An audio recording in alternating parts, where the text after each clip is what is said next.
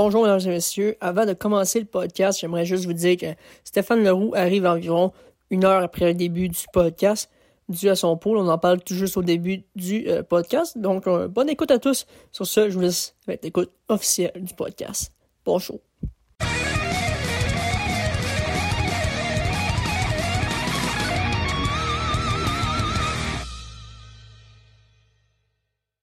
Bienvenue, mesdames et messieurs, à la table du hockey pour le deuxième épisode de la saison 2.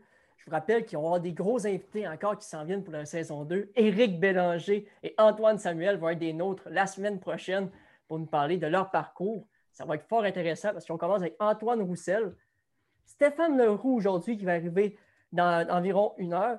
Par la suite, on y va avec Éric Bélanger et Antoine Samuel. Quatre gros invités en commençant. Puis là-dedans, il y en a trois qui ont touché à la NHL un jour là-dedans. Il y en a un qui a deux prénoms.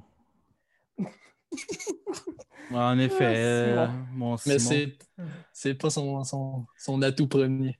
Ouais, c'est ça, c'est pas son atout premier, comme, euh, comme Marc-André a dit. Puis moi, j'aimerais ça juste dire à nos auditeurs, restez des nôtres parce que Stéphane Leroux n'est pas là présentement, mais il va arriver plus tard. Là, il y a, il y a une occupation à faire. Mais nous, vu qu'on commence à tous les jours. Ah non, il fait un pool.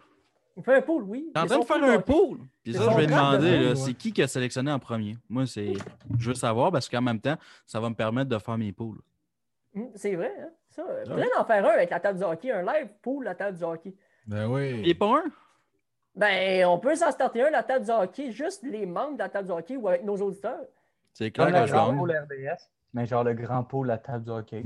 Ouais. Ouh, ouh, On peut-tu arrêter ça? de copier les autres plages, genre?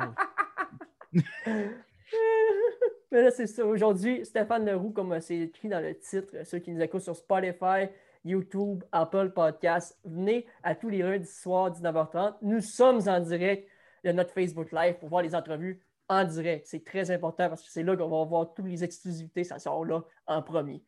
Là-dessus, je pense qu'avant de commencer avec Stéphane Leroux tout à l'heure, il y a eu beaucoup de choses en actualité dernièrement, dont un certain Noah Yulson. Moi, je l'adorais. Porte le chandail fièrement du Rocket ici. Il a joué pour le Rocket les dernières années. Il s'est blessé longtemps. Je ne sais pas ce que vous en pensez, vous, les boys, mais moi, je suis extrêmement déçu de le voir quitter l'organisation. Juste avant de commencer, ça fait. C'est la septième année. Entre 2010 et 2016, tous les choix de premier tour du Canadien de Montréal sont pas dans l'organisation. Ils sont tous quittés d'une façon. Quoi qu'il y en a qui ont du succès ailleurs, ça c'est bien correct. Mais il y a une grande majorité qui n'ont pas réussi à percer euh, les alignements professionnels. Moi, je pense qu'un Noah Wilson peut fonctionner, par exemple, avec les Panthers de la Floride, où est-ce qu'il a été, il a été euh, recruté. Euh, Comment on appelle ça, non? Euh, repêché? Réclamé. Ben. Mais écoute, la défensive, on ne se cachera pas, des Panthers de la Floride, pas la plus solide en ville. Donc, il peut avoir une meilleure chance qu'à, mettons, avec le Canadien de Montréal. On a vu Romanov arriver cette année. Écoute, je l'aurais pris à la place de Kulak personnellement. Mais si à quelque part, on n'a pas vu ce qu'on désirait de Noah Hewson pendant le camp d'entraînement, il servait à ça. Écoute, il n'a pas, il a pas réussi à battre Kulak, ça veut dire. Il n'a pas réussi à battre Mété. Malheureusement, il n'y a pas de place pour lui. Mais moi, que je regarde ça, je regarde ça en tant que fan de hockey, pas en, en tant que fan du Canadien, parce qu'en tant que fan du Canadien, on se dit euh, Yolson est un excellent défenseur, puis c'est vrai. Mais en tant que fan de hockey, tu regardes ça, tu te dis que Yolson s'en va en Floride, puis je trouve que c'est bon pour lui. C'est bon pour le jeune homme, il va avoir une chance de, de jouer en Floride, qui n'ont pas tant une bonne défense que ça. Ils ont Engblad, Yandel, Uyghur, ils ont perdu, ils ont échangé Matheson. Mais je suis convaincu que, puis regardez bien, là, Yolson, il va, il va arriver en Floride cette année, il va jouer pas tous les matchs, il va peut-être en jouer 30, 40. Mais l'an prochain, d'après moi, il va être dans le top 6 des Panthers, puis ça va être un excellent défenseur. Il n'a pas été chanceux avec les Canadiens, souvent blessé. Ouais. Euh, La fameuse blessure à l'œil. ben oui, tu sais, On regarde- tête, euh, Le gars, on pensait pas qu'elle allait revenir sur une patinoire de hockey, jouer du hockey professionnel. Fait que déjà là, pour lui, c'est un bel accomplissement, là, juste d'avoir été réclamé par une autre équipe. Parce que regardez toute la lignée des joueurs qui ont passé au balotage lors des derniers jours. Est, c'en est un des seuls qui a été réclamé. Fait que le fait que son histoire est complètement remarquable quand même, il faut, faut le mentionner. Puis oui, il va avoir une meilleure chance. Tu sais que ça, c'est un joueur qui va jouer sûrement dans le Taxi Squad avec les Panthers de la Floride. puis, Mhm. Euh, Vas-y, là, Marc-André, je vais dire mon bout, après ça, tu iras. J'ai Ouais. vu de quoi d'intéressant sur Twitter. Là. Il disait justement de 2010 à 2016 les choix. Mais Jonathan, je vais te dire, là, Galchenyuk en 2012, là, on l'a repêché, mais il nous a donné Max Domi, qui nous a donné Josh Anderson. Aujourd'hui, on, Ouais. on, on en paye encore des affaires de lui. Puis, Sergachev nous a donné Drouin. Je le sais que c'est controversé, mais pareil, on a quelque chose en retour de Sergachev. On ne l'a pas perdu pour rien, comme Sherbach et McCarron, on ne sait même plus sont rendus. Ben, c'est Mhm. ça, c'est c'est que tu as une lignée, par exemple, de joueurs qui ont rien accompli, tu un lit. Moi, ce que je pense pour le cas de Noah Wilson, là, c'est, tu l'as bien dit, Simon, là, je pense que malheureusement, sa blessure, oui, c'est une blessure grave, on n'était pas sûr si elle revenir, mais en plus de ça, je pense que c'est une blessure qui est arrivée au mauvais moment, qui a fait que, des- selon moi, il était derrière Fleury, il était derrière Mété, puis là, selon moi, il n'était pas derrière Koulak, mais il- Koulak il est là, il faut faire avec. Fait Parce que Mété, selon a moi, il y a pris- juste. C'est ça. Ouais, vas-y, a pris la place de Houston qui était supposé rentrer. C'est ça, exact. Ben, exact. Mété est rentré très jeune dans l'organisation parce qu'on avait un gros manque défensivement. Oui. Puis ça a été la grosse raison pourquoi Victor Mété a encore un poste dans la Ligue nationale, c'est parce qu'il a rentré très, très jeune. Il a joué aux Mhm. côtés de Shea Weber lors de ses premières saisons. Mais ça aurait été Ça un rôle qu'on aurait pu donner à Noah Wilson si sa blessure n'était pas arrivée. Fait que c'est le timing, là, comme euh, Ben, c'est ça. Puis exact, faut pas, c'est ça, faut pas qu'on oublie aussi, en- mettons, on s'éloigne du fait qu'on est fan du Canadien. C'est mieux pour la carrière de Noah Wilson qu'il soit réclamé qu'il reste avec le Canadien, justement dû au fait que la défensive du Canadien est beaucoup plus profonde que quand Noah Wilson a été repêché. Puis justement, là, il va avoir une meilleure chance en Floride avec une défensive qui s'est affaiblie, à mon avis, là, surtout avec un, un Ekblad qui, a de la- tu sais, qui se replace un petit peu, mais qui a encore de la difficulté avec ses blessures et tout ça. Puis il y a une belle place. euh, c'est ça, exact. Il y a une belle place pour lui là-bas, puis tant mieux. Moi, je suis content pour lui. Oui, Euh, c'est clair. Félix, Félix, toi, t'en penses quoi de la ré- la- que Noah Wilson a été réclamé? Ben, c'est c'est sûr, c'est plat pour nous, les, les fans du Canadien, on va dire. Pour les fans du hockey québécois également. Mais euh, pour sa carrière, tu as raison que c'est. Je pense qu'on est d'accord là-dessus que c'est mieux qu'il y ait Mhm. euh, d'autres cieux. À Montréal, au Josh Brook aussi, éventuellement, il va, euh, va graduer, d'après moi, va faire ses classes dans la Ligue nationale. Sur le flanc droit, Weber est signé à long terme, Petrie aussi. Comme sixième def à droite, ça va être une, comme une compétition à l'interne. Puis c'était peut-être mieux pour eux de, de l'envoyer ailleurs tant qu'à le faire jouer dans la Ligue américaine. Il y a pas aussi un Harris qui joue bien en NCA, je me trompe Oui. pas. Jordan Harris, Mathias Norlander. Jaden Struble, c'est tous des gauchers. C'est ça, exact. On- Ça s'en vient. On a une On bonne défensive dans le futur. On Ouais, est rendu au dans stade le où est-ce qu'on a trop de bons défenseurs. Je veux dire, à ça, une Il va époque, falloir on bouger avait, quelque part. on avait des Mathieu Dandonneau qui jouaient à l'attaque plus souvent que d'autres choses. Mark. Wright. Puis euh, attendez les boys là, dans les commentaires, je lis euh, un peu les commentaires.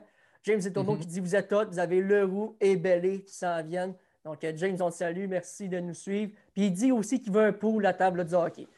Donc je souhaite l'idée Ouais, dans. Non, mais c'est impossible. C'est clair. Non, non, mais c'est clair. Je veux dire. Pourquoi c'est clair? Parce que c'est moi le meilleur, les boys. Non! Non. Eh non, non, J'aime ça mettre un petit pas. hameçon dans l'eau, voir c'est qui va mordre en premier. Non, non, non. On non, mordra non, pas à ça. T'as clairement mordu. Trop tard. Moi, j'ai hâte de voir qui va gagner, mais encore là. Il y a eu plusieurs mouvements aujourd'hui. On va passer à autre chose parce que là, j'aimerais qu'on ne passe pas juste parler de Noah Wilson parce qu'on en a parlé beaucoup dernièrement. Les. Canadiens, on les connaît. Mais là, le re- ben, pas le recrutement, désolé, mais les waivers, le, le balotage. Balotage. Le balotage. J'utilise souvent le terme anglais, là, désolé. Mais là-dedans, je vais vous montrer la liste. là, je suis en train de vous la sortir. Ça ne devrait pas être bien long. Y en a eu beaucoup de joueurs qui ont sorti aujourd'hui. là. Ouais. Ben on peut penser juste ici. Vous devriez euh, le voir. Est-ce que vous voyez euh, ici? Est-ce que vous voyez euh, Là, oui. Oui. Oui. En, en Arizona, déjà là, vous voyez Michael Chaput, un ancien du Canadien. Ouais, mais. Frédéric Je Gauthier, pense que j'adore. qui vont être réclamés Il a, là-dedans. il a signé Gauthier, par exemple. Je viens Ouais. de le voir. Là. Il a Il signé. vient de signer avec eux. Ouais. Il était placé au balotage tout de suite après. Mais Gauthier, moi, je l'adore pour l'avoir vu jouer souvent. J'aime son style de jeu. J'aime comment il se démarque sur la glace. Mais encore là, c'est- c'est pas de faire de glace en Arizona. Peut-être Ben, c'est ça, je m'en allais te dire à propos de Gauthier rapidement. Là, avec euh, Toronto, je pourrais comprendre qu'il manquait un petit peu de place, ils ont une belle profondeur, mais là, avec l'Arizona, je ne peux pas croire qu'il ne peut pas se trouver une place sur le quatrième trio. Tu sais, c'est un gros bonhomme, mais ça peut être utile dans une saison comme ça aussi. là. Ben, c'est ça qu'on va 100% parler là, beaucoup là, avec tous les joueurs qui ont été mis au balotage. C'est qu'on dirait que les équipes de la Ligue nationale commencent à avoir comme un peu trop de joueurs qui pourraient faire la Ligue nationale, sont à la limite là, de pouvoir la faire, mais qui ne font pas encore leur poste. Puis tu regardes la liste, la liste est longue, puis il y a des joueurs assez intéressants. Je veux dire, il y a encore Tyler Johnson qui est à la tâche. Je sais pas, à quelque part, il va falloir Ouais. trouver une solution de son côté, mais Tyler Johnson, c'est un gars qui a fait 50 points. C'est un gars qui est capable encore de faire 40 points, peut-être pas de cette année avec euh, 56 matchs, mais en 82 matchs, il peut faire 82 points. Là. Ben, à quelque part, ben, ben, Ottawa, encore là, ils n'ont pas de place. Mais Ottawa, pas on de. Ça, je le comprends pas. Détroit. tu sais. Jonathan, Ah, mais il- En même temps, euh, t'as peu- ces équipes-là, ils veulent faire monter des jeunes aussi. Tu sais, Stoods-là va jouer cette année sûrement avec les sénateurs d'Ottawa. Est-ce que tu préfères avoir un Johnson puis pas faire les séries éliminatoires ou développer un Stoodsley? Non, je suis d'accord, mais Tyler Johnson, pour entourer tes jeunes, c'est vraiment mauvais. Tu sais, il a de la grosse, des grosses expériences en série, gagné une Coupe Stanley, etc. Ben, ils l'ont fait, par exemple. Ils ont été chercher Dadonov, Murray, euh, Galchenyuk, on dirait qu'est-ce qu'on veut, mais c'est de l'expérience pareille dans la ligue. Tu sais, il y a plusieurs, il y a plusieurs personnes qui ont été cherchées cette année, puis là, je pense qu'ils veulent y aller avec ça. Puis il faut prendre en considération aussi cette année, qu'est-ce qui est particulier, c'est que si un joueur arrive et réclame du balotage, comme Noah Houston, il faut qu'il passe 14 jours à attendre. Fait qu'il ne pourra pas s'entraîner pendant 14 autres jours. Ça arrive à la fin du mois de janvier déjà. là. Attendez les boys, euh, juste lire les commentaires encore une fois. Antoine Gagnon, notre gestionnaire des médias sociaux, d'ailleurs, qu'on salue, en voyant la moustache de Félix Benz, dit euh, Très jolie moustache. Je ne savais pas que Pablo Escobar était invité au podcast. Juste, euh, juste pour dire ça, ça m'a fait rire un peu. Mais là-dessus, les commentaires, n'hésitez pas. Martin Fréchette, il demande Corey Perry, lui. On en pense quoi? Mais Moi, avant de Perry, à je- Corey Perry, là, Vas-y. moi, là, il y a des affaires que je comprends pas des fois au balotage. Là. Puis justement, vous parliez de Tyler Johnson. L'an passé, il y a un gars, Sven Barchi, qui a été mis au balotage par les Canucks. Là, vous vous dites, ouais, mais c'est un gars de Ligue américaine. Pas selon moi. Sven Barchi, c'est un gars de 30-40 points par année, que les Hmm. Canucks sont mis au balotage, que n'importe. Mais moi, en Hmm. tant que DG, je me dis. Il a, il a il y ralenti a personne beaucoup qui Barchi, par chance? exemple. Ouais, mais pourquoi il n'y a personne qui prend une chance avec? Au pire, c'est un quatrième trio. C'est un gars qui est rapide, qui a des bonnes Parce qu'ils ont mains. pas de pas place. va faire 100 points, mais. C'est ça, que je- c'est ça que je veux dire. Ils n'ont pas de place. Ouais, ils mais ont le un gars qui plan. Nick Cousin, là, il pourrait le remplacer par Barchi à la place de Nick Cousin. Cousins, il ne joue pas. Là. Nick Cousins, il ne joue pas présentement avec Vegas. là. Ah ben, Pierre-Edouard. Bellemare avec euh, Vegas. Ben, mieux c'est un Bellemare. joueur de rôle. C'est ça l'affaire. C'est que tu peux avoir. On, on l'a mentionné, c'est avec euh, le recruteur des, euh, des Foreurs de Val d'Or. C'est bien beau avoir tous des marqueurs. Tu peux avoir des snipers sur tous les trios, sauf qu'éventuellement, il faut des joueurs de rôle. Puis ça, il faut comprendre. Puis je vais encore revenir sur la maudite exemple du Lightning de Tampa Bay. Qu'est-ce qu'ils ont été cherchés l'année passée? On a dit qu'ils ont Barclay surpayé Coleman, Goudreau. C'est des joueurs de rôle. Ils ont besoin de ça dans leurs effectifs. Que c'est pour ça a des joueurs de même, ils ont du talent pour faire de la ligue, j'en suis sûr et certain. Mais à donné, c'est une question que l'entraîneur veut quelqu'un pour remplir un rôle particulier. Puis il faut qu'il trouve ce rôle-là. Barchi, lui, c'est plus un rôle marqueur. Mais on a besoin de quelqu'un aussi qui peut jouer défensivement. Barchi, c'est pas ça. Pour un troisième, quatrième trio, aujourd'hui, les coachs veulent avoir des joueurs qui sont versatiles, qui peuvent avoir plusieurs rôles différents, qui sont capables de jouer euh, des deux côtés de la patinoire. Fait que c'est là que tu arrives à des situations où est-ce que des Tyler Johnson, des Sven Barchi, peut-être pas les meilleurs joueurs défensivement. Fait qu'est-ce que tu veux prendre une chance avec ça? Est-ce que ça fit dans ton alignement? Un Tyler Johnson, comme Marc-André disait, à Ottawa pas à Détroit, là, ça fera pas mal. Tu mets ça sur un 2 troisième trio. Il est ultra rapide, Tyler Johnson. C'est un des gars les plus rapides que j'ai vus. là. Ouais, mais Ouais. ça sert à quoi? Tu sais, je me dis, ouais, mais Byron est rapide, il joue à des avantages, c'est le fun. Mais Johnson, Le Canadien compétitionne. Le. Canadien compétitionne. Détroit oui, vont compétitionner pourquoi cette année, tu penses? Ce que tu veux dire de Tyler Johnson, il va là, mais tu sais, je veux dire, juste pour se dire, au moins gagner des matchs, tu sais, puis. euh, Pourquoi? Ils veulent le choix de premier au total, eux autres. Zadina, puis. euh, Ah, mais ils veulent le choix de premier au total. ben, ils l'auront pas. Ils ont bien beau essayer, ils l'auront pas. Ben, c'est une possibilité. Je veux dire, tu regardes l'alignement sans gagner, ils jouent encore. C'est Buffalo qui va l'avoir à cause de Taylor Hall. Ça se peut très bien. Mais c'est ça. Tu sais, tu as plusieurs équipes, ils ont peut-être la place sur la masse salariale puis tout ça, puis tu regardes leurs alignements, tu te dis, OK, ben, il peut clairement jouer là. Sauf qu'ils n'ont pas de besoin de faire ça. Ils veulent développer là-bas. Et pour ramener rapidement au point de Sven Barchi, c'est que des joueurs comme ça, ce qui est difficile, là, de, de nos jours, là, c'est qu'un joueur comme Sven Barchi, son style de jeu, c'est un gars top 6. S'il n'a pas le talent pour jouer top 6, il n'y a pas de place nulle part. Je pense que c'est Mhm. pour ça qu'il se fait pas réclamer. C'est un peu un Ouais. Charles Ludon. Charles Ludon, Ouais. pas le meilleur joueur Ouais. défensif. Exact, Ouais, exact. ouais. Il sert à rien Ben, c'est la vrai. 4, Charles Ludon. tu sais. Ben non, c'est Moi, ça. c'est- J'aime la comparaison avec Udon, mais encore là, Barchi, comme Simon disait, moi je le prendrais n'importe quand. S'il a déjà fait des, il a déjà eu des très bonnes saisons dans la Ligue nationale. Non, mais Je c'est pas plus. pourquoi il aiderait pas. Mais c'est plus. C'est parce que j'ai passé l'année passée au complet dans la Ligue américaine, puis il a fait 40 points en 40 matchs environ. Ah oui, mais c'est Mais ça. Les équipes n'ont pas besoin de ça parce que leur top 6 est déjà. Il est déjà sur la carte. Ils n'ont pas Ouais. de besoin. Il n'y a pas d'équipe qui a besoin de lui. Pourquoi tu penses que ça fait huit fois qu'il passe dans un balotage et qu'il n'y a personne qui le réclame? Maintenant, il faut, faut tourner la page. Malheureusement, le gars, il a du talent pour jouer dans la Ligue nationale, sauf qu'il faudrait qu'il ait du temps de jeu. Mais ce n'est pas les coachs qui vont lui donner du temps de jeu, par exemple. Pas faux. C'est pas faux là-dessus. euh, je te donne raison. J'ai pas le choix. Mais euh, j'aimerais aussi qu'on aille à Corey Perry parce que là, il met dans les commentaires, il nous a parlé un Ouais, peu. c'est fidèle à nos habitudes, on passe un sujet puis ça arrête Ouais, ben c'est que là, ça m'en parle dans les commentaires. On va y aller. Ouais. Euh, Avec Corey Corey Perry, Perry, moi, fallait Martin s'attendre. Attends un peu. Simon. Attends un peu, Simon. Je vais, donner mon point de vue avant. C'est quand même moi l'animateur aujourd'hui, Simon. Tu coupes l'animateur. Normalement, l'animateur, il anime, il parle pas. Il y a- euh, euh, oh, Hein? tu vas faire un Oh. cours. Tu vas faire un cours de radio, sinon on va parler après, Simon. Ouais. Là, t- là, moi, Corey Perry, fallait s'attendre à ça.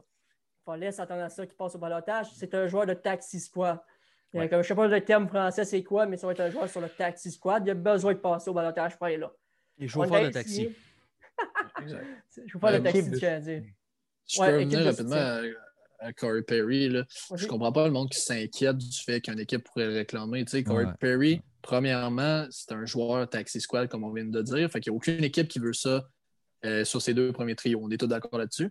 Ouais. Puis deuxièmement, à 750 000, s'il y avait huit équipes qui l'auraient voulu, il, l'aurait don- il, il y aurait donné le 1 million, mais ils ne l'ont pas donné parce que personne ne voulait. Ils ont tous eu des offres professionnelles, mais il y a juste le Canadien qui a fait un offre sur lui, en, tout cas de ce que, de ce que je sais. Ben, il y a eu Toronto aussi.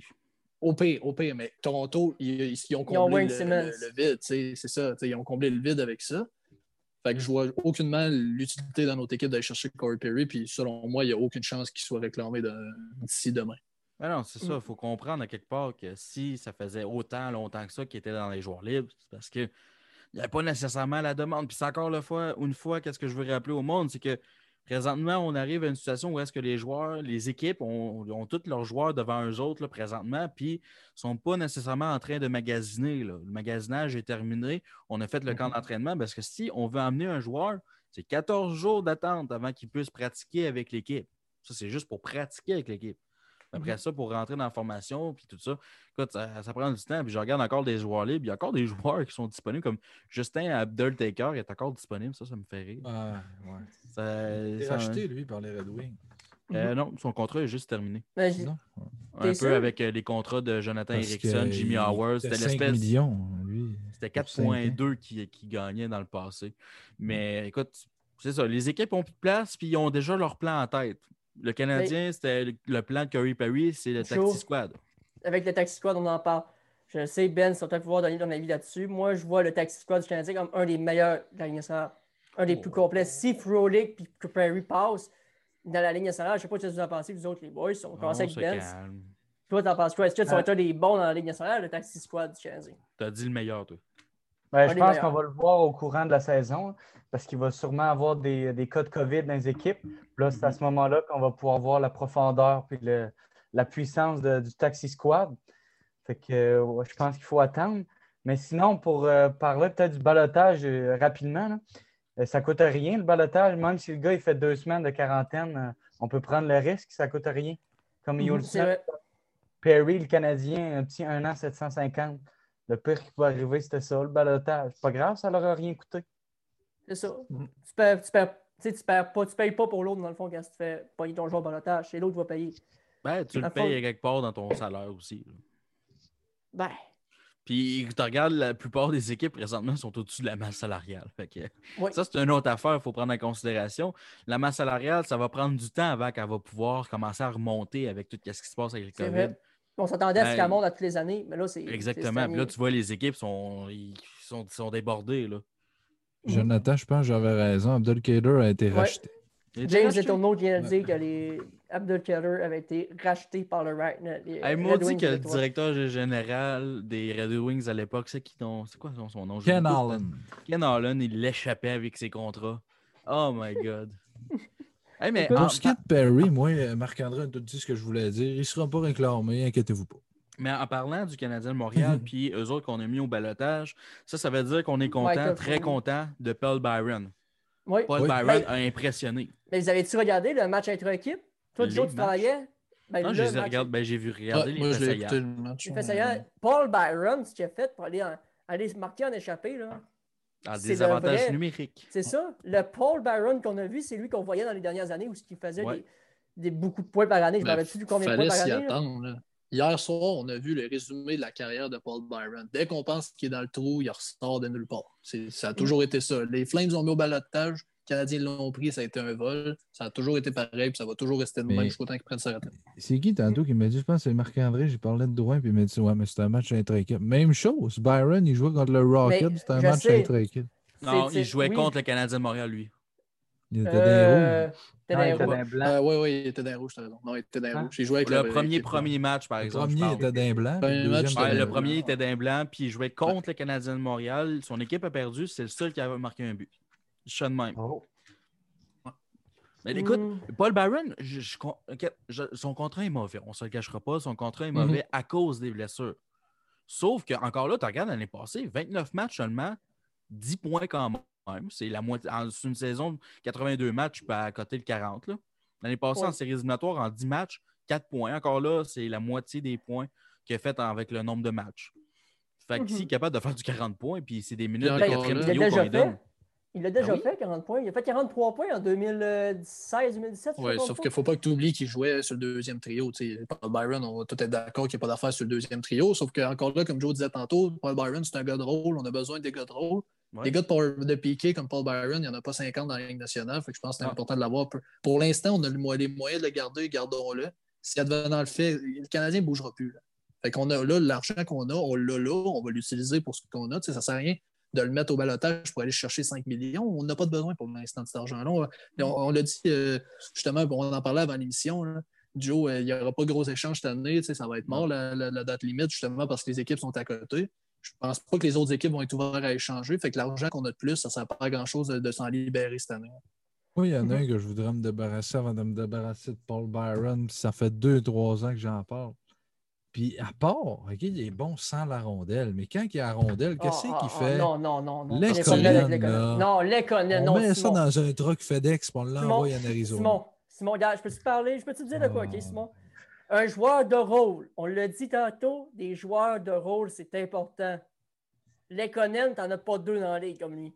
Simon, C'est il juste des joueurs flashy. C'est ça, Ben, la Simon, Simon, lui, là, pour décrire un joueur s'il est bon ou pas, c'est qu'il faut qu'il fasse des frames qui passent de bord à bord, qu'il fasse un coast to coast, Oui. Une score. fois par 60 matchs. C'est ça. qui S'il vient fait du une fois par Saguenay-Lac-Saint-Jean. Ouais, ça, c'est possible. Non, il faut qu'il vienne d'Héberville encore là. Alma, c'est pas correct. Si Alma, c'est pas correct. Pour Simon. Il faut que tu viennes d'Héberville au Saguenay-Saint-Jean. Sans ça, c'est pas correct. Mais Simon, comme je te dis, c'est un joueur de rôle qu'on a besoin. Lekonen, c'est très, très, très utile pour le Canadien. En série, il était excellent. Je l'adore. Moi, Lekonen, l'ai toujours. L'as pas. Tu regardes pas la même facette Tu regardes pas, euh, tu regardes juste les buts, tu regardes les stats. Tu regardes pas les stats des goalers, mais les stats des joueurs. C'est lui qui a fait gagner le Canadien contre les Pingouins. Oui. Ah? Lekonen, tu veux te tromper avec Thomas Ouais? Tatar, certain. Non, non, non, Mais on va non, voir match mais numéro... Match numéro quoi? Dernier... C'est qui qui a scoré le dernier but? Match numéro 5? Puis c'est qui qui a fait tout qui, ouais, qui qui a fait tout le jeu? C'est Paul Byron qui l'a remis à Lekonen, qui finalement il n'a pas raté le voilà. net. Byron, moi, je l'aime, je le trouve bon, il est rapide, un bon joueur de désavantage, mais Lekonen, je veux Ouais, mais t'as à pas de besoin d'un gars flashy, Euh, la C'est c'est à page. trop dans 4. Si là, je le C'est dans dans son quatre, spot, même. Non, je un joueur de désavantages numériques aussi. Là. On a besoin de lui sur le désavantage numérique. Les avantages numériques du Canadien de Montréal, si je me rappelle, la saison dernière, c'était un- une des bonnes équipes aussi. Là. Oui. Donc, on a, ça fonctionne dans des avantages numériques. Fait que pourquoi échanger les, les T'avais un pièces trio maîtresses? incroyable. Même un quatuor, c'était quoi? C'était Armia, Lekonen, Suzuki puis Dano. Tu sais. Puis même si on n'a pas gagné, écoute, je sais qu'on n'a pas gagné puis tout ça, sauf que à quelque part, si on est des bons à quelque part, pourquoi se rendre moins bon en faisant des mouvements? Mais Non, c'est ça Lekonen, qu'on c'est une carte. Joe. Encore là, c'est ça. Exact, ça revient au même. Lekonen, c'est une carte, Simon, je pense que ça a sa place. Oui. Si le Canadien se dit c'est un marqueur, on le veut sur la deuxième ligne, je suis d'accord avec toi, va-t'en avec ton truc dans le truc FedEx. Ça, je suis d'accord avec toi. Sauf que s'il est à, à son bon poste, il est important. Mais je suis content Simon? qu'il soit sur le quatrième trio parce que Simon? Lekonen, je le vois là sur le 4, puis il n'a pas joué, ça. puis il a remplacé des fois, être remplacé par Frolic. La meilleure exemple qu'on a eu à Montréal, là, l'harceleur. L'harceleur, on espérait Ouais. tellement qu'il soit un centre de deuxième, premier trio. Sauf que son rôle, c'est un centre de troisième trio. Aujourd'hui, je tiens à le dire, c'est l'un des meilleurs centres de troisième trio de la Ligue. Il a gagné Ouais. la Coupe Stanley. Puis c'est qui qui a gagné le winning goal de la Coupe Stanley? Oh, ça veut rien dire. De Mais quoi ça veut Simon- rien dire? Simon, laissez-moi dire ce point-là. là. Tantôt, on disait que Paul Byron, 4 points en 10 games, c'était bon pour lui. Pourquoi c'est pas bon pour Lekonen?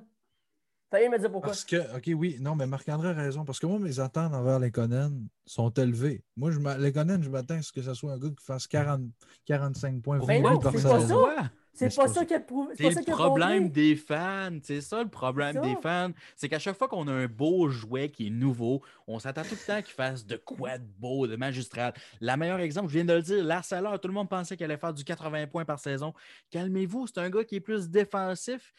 Il jouait avec deux joueurs qui étaient bons offensivement avec Gallagher et Galchenyuk, mais lui, son rôle, c'était défensif. C'est un bon joueur des désavantages numériques. C'est un gars qui va gagner mise en jeu. Puis C'est un gars que tu vas avoir quand il ne reste pas beaucoup de temps sur, la- sur le clock, sur l'horloge.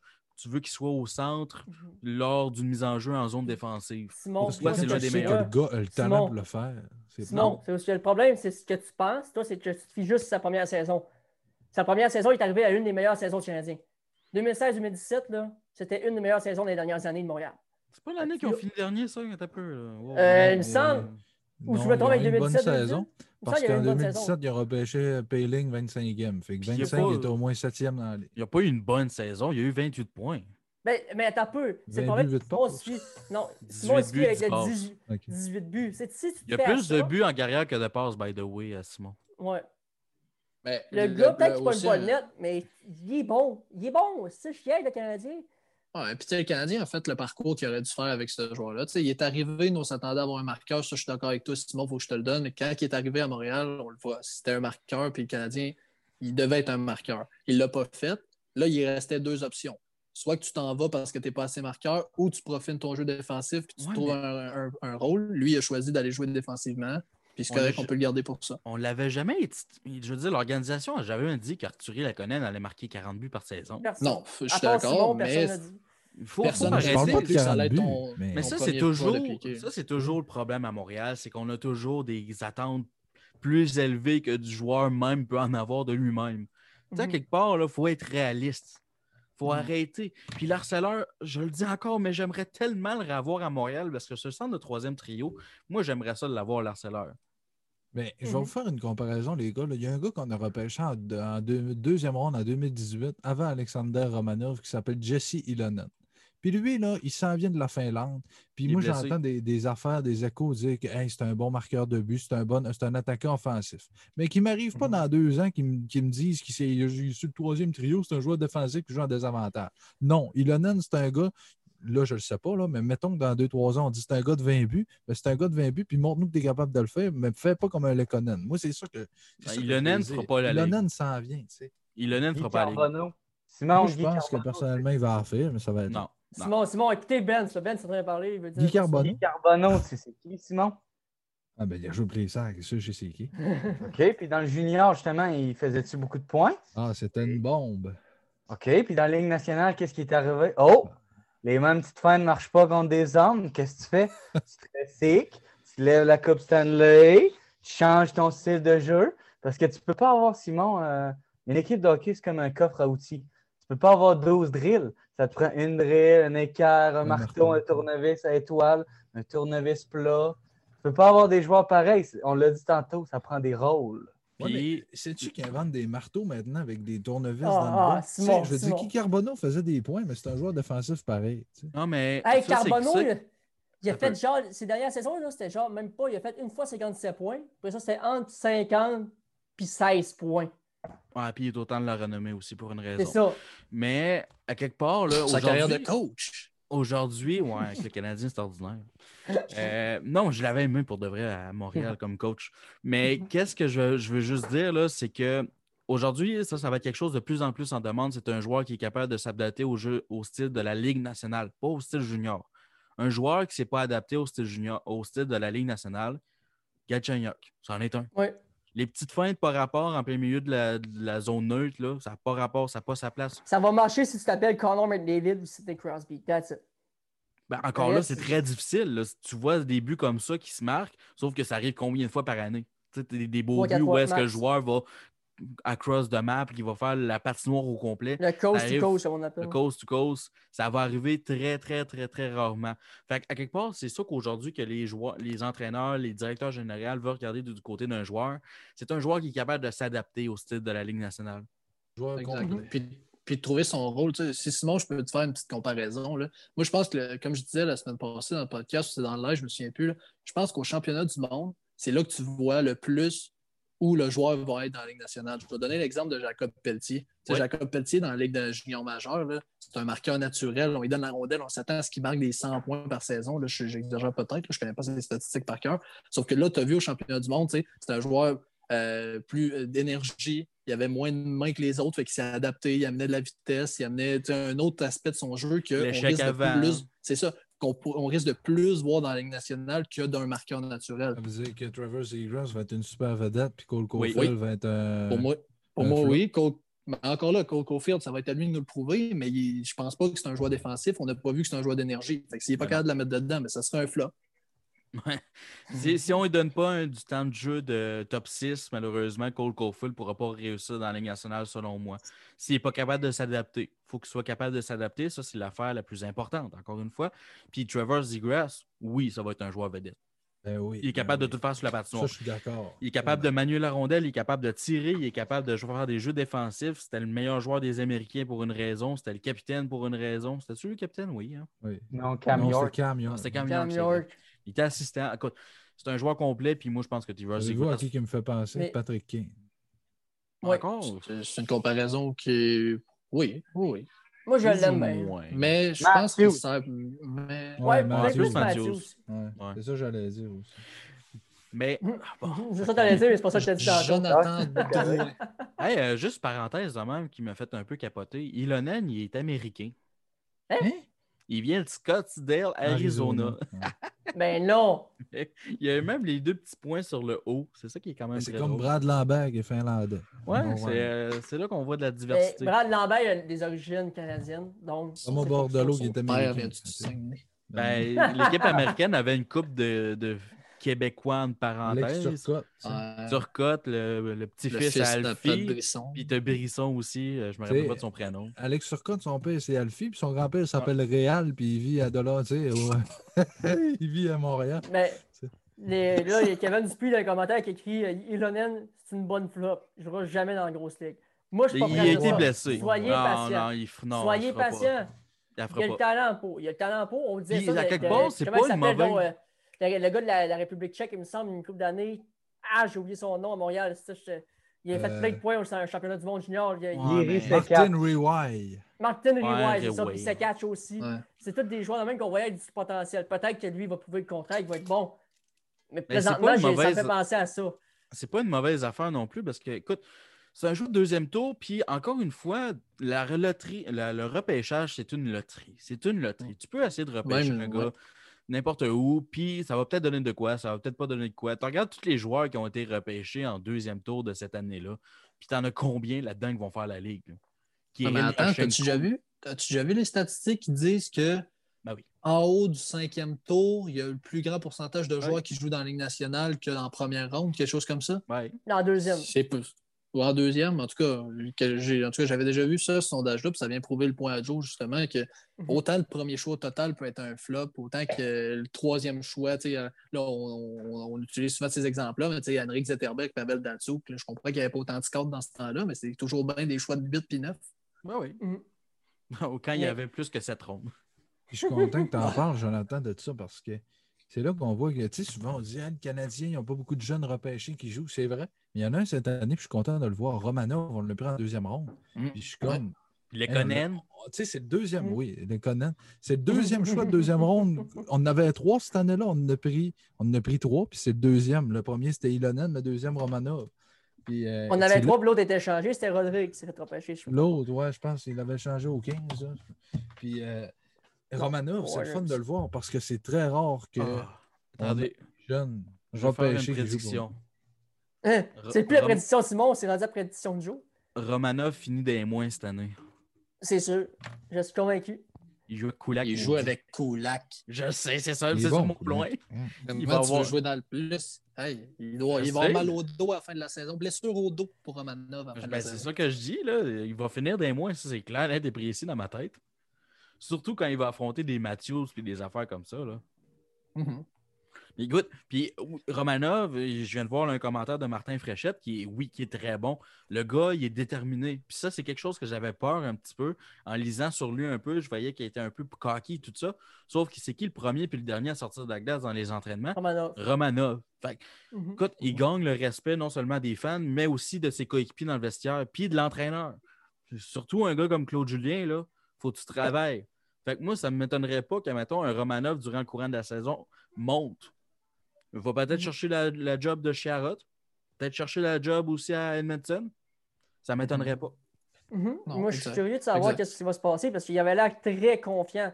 Tu sais, on le dit, les games intra-équipe, on a tendance à dire quelqu'un qui joue mal, dire Ah, c'est pas grave, c'est une match intra-équipe, mais quelqu'un qui joue bien, on le surévalue tout le temps. C'est souvent ça qui arrive. là. Les fans du Canadien, c'est tout le temps ça. Tu regardes les médias sociaux, hier, ça s'est enflammé sur Romanov. Il, il avait l'air d'un gars qui stable défensivement, un gars de la NHL, mais encore là, il ne faut pas surévaluer le jeune. Il n'y a pas Ben, encore moi, une game complète dans la Ligue nationale. Il faut attendre. Son jeu, c'est une affaire, sauf que ce qu'il démontre, par exemple, son Oui. caractère, puis Ça, je suis Euh, le fait qu'il veut vraiment travailler fort, qu'il veut devenir meilleur, ça, c'est quelque chose que c'est pas tous les joueurs de la Ligue nationale qui vont faire. là. Il y a, il y a Mais- un petit pourcentage qui vont le faire. Puis Romanov, pourquoi c'est le premier et c'est le dernier? C'est parce que c'est lui qui veut se travailler le plus. Puis c'est lui qui veut, qui veut voler la place à des joueurs. Puis Martin cette année, qui dit euh, prochain Markov peut-être. Tu vois-tu ça, toi, jour? C'est c'est c'est pas le même joueur. là. C'est- clairement pas le même Ah, joueur. comme Romanov, c'est un, Yemelin. Romanov est plus déf- il est Non, considéré non, comme un joueur défensif. Là, Il Ah, faut arrêter de les comparer. Là. Romanov, ça va être un Romanov. C'est un joueur qui est complet, qui est capable de jouer défensif, qui a un bon flair offensif, qui est capable de donner des bonnes mises en échec, qui va être coquille, par exemple, à des endroits. Ça, il va falloir qu'il surveille sa, sa discipline. Ça, ça va être un point important, selon moi, pour euh, son développement. Mais je ne peux, je peux pas les comparer à des Emeline. C'est pas parce qu'il est russe qu'on peut le comparer. là. Non, mais c'est pas ça que je veux dire. C'est juste que toi, Jonathan, t'aimes pas les comparaisons, hein, je pense. Non, je, je Ben, déteste les ça. comparaisons. Ça veut dire que toi, s'il y a un gars, là, pareil, pareil, même numéro de Crosby, il est 78, il est pareil, pareil, pareil, pareil, même affaire, pareil, pareil, il est pareil à Crosby. Non, c'est Joe. Ça n'arrivera euh, jamais. Il n'y aura Joe personne Bono. qui va être comparé à Crosby. Ben, tu sais, je comprends que tu n'aimes pas une comparaison, puis que ce joueur-là, c'est ce joueur-là, mais quand tu ne connais pas le joueur, c'est facile pour quelqu'un de dire Ah, est-ce qu'il ressemble à ça? Il ne sera jamais pareil. Je suis d'accord qu'il ne sera jamais pareil parce qu'on est, on est tous différents. Mais Mais moi, je trouve qu'il y a un peu de Yemelin en Romanov parce que, mais je, je trouve qu'il est beaucoup plus, euh, Tu beaucoup peux meilleur. avoir des euh, caractéristiques de certains joueurs, mais tu ne peux pas être le même joueur non, que l'autre. Jamais tu vas être le même, sauf que tu as les mêmes peux caractéristiques. tu. Emeline, c'est une bête, par exemple. Il ne frappera pas autant qu'Emeline, par exemple. Non, non, c'est clair, et précis. Puis à m'emmener, je pense que quelque chose qu'on va voir lors des premiers matchs de Romanov, je vais le dire tout de suite, il va essayer d'en frapper un solidement. Il va passer à côté, puis ça va coûter un but. Je le vois déjà. Ben oui. Puis il va falloir qu'il travaille là-dessus. Puis écoute, c'est correct. Là. Il, est jeune, il a encore tout le Il temps devant lui. erreurs. Puis il veut travailler pour s'améliorer. Fait Puis écoute, voler la place à Chiarot, c'est quand même facile, on ne se cachera pas. Là. Ben, il a bien fait, Sherrod. Il a bien fait, sauf qu'il est avec Il a bien fait. Ouais, je suis d'accord. Il a bien fait. Sauf que, tu sais, on parle pas d'un top 2 établi. là. Mais non, c'est On- pas. il a- un- C'est il- c'est- c'est comme je te dis, avec Sherrod, on dit toujours la même chose. On dit pas qu'il est exceptionnel, il a sa place sur le top 2. C'est tout le temps, il a bien fait, il, il comble bien le poste, il- mais il est tassable en masse. Sauf qu'encore là, il ne faut pas s'enflammer. Romanov peut aussi bien être un flop dans trois semaines puis être le meilleur joueur dans trois mois. On connaît Mais le tu monde, sais, c'est tout le temps Sherrod- comme ça, tu sais. Mais Tu sais, les boys, Sherrod a quand même eu 21 points en 69 matchs l'an passé. Non, on peut rien enlever, c'est là. très bon. Il a bien fait ça. Ouais, il a bien fait ça. Il a mais bien fait ça, son- sauf que je pense que tu peux mettre un autre joueur puis qu'il fasse la même chose.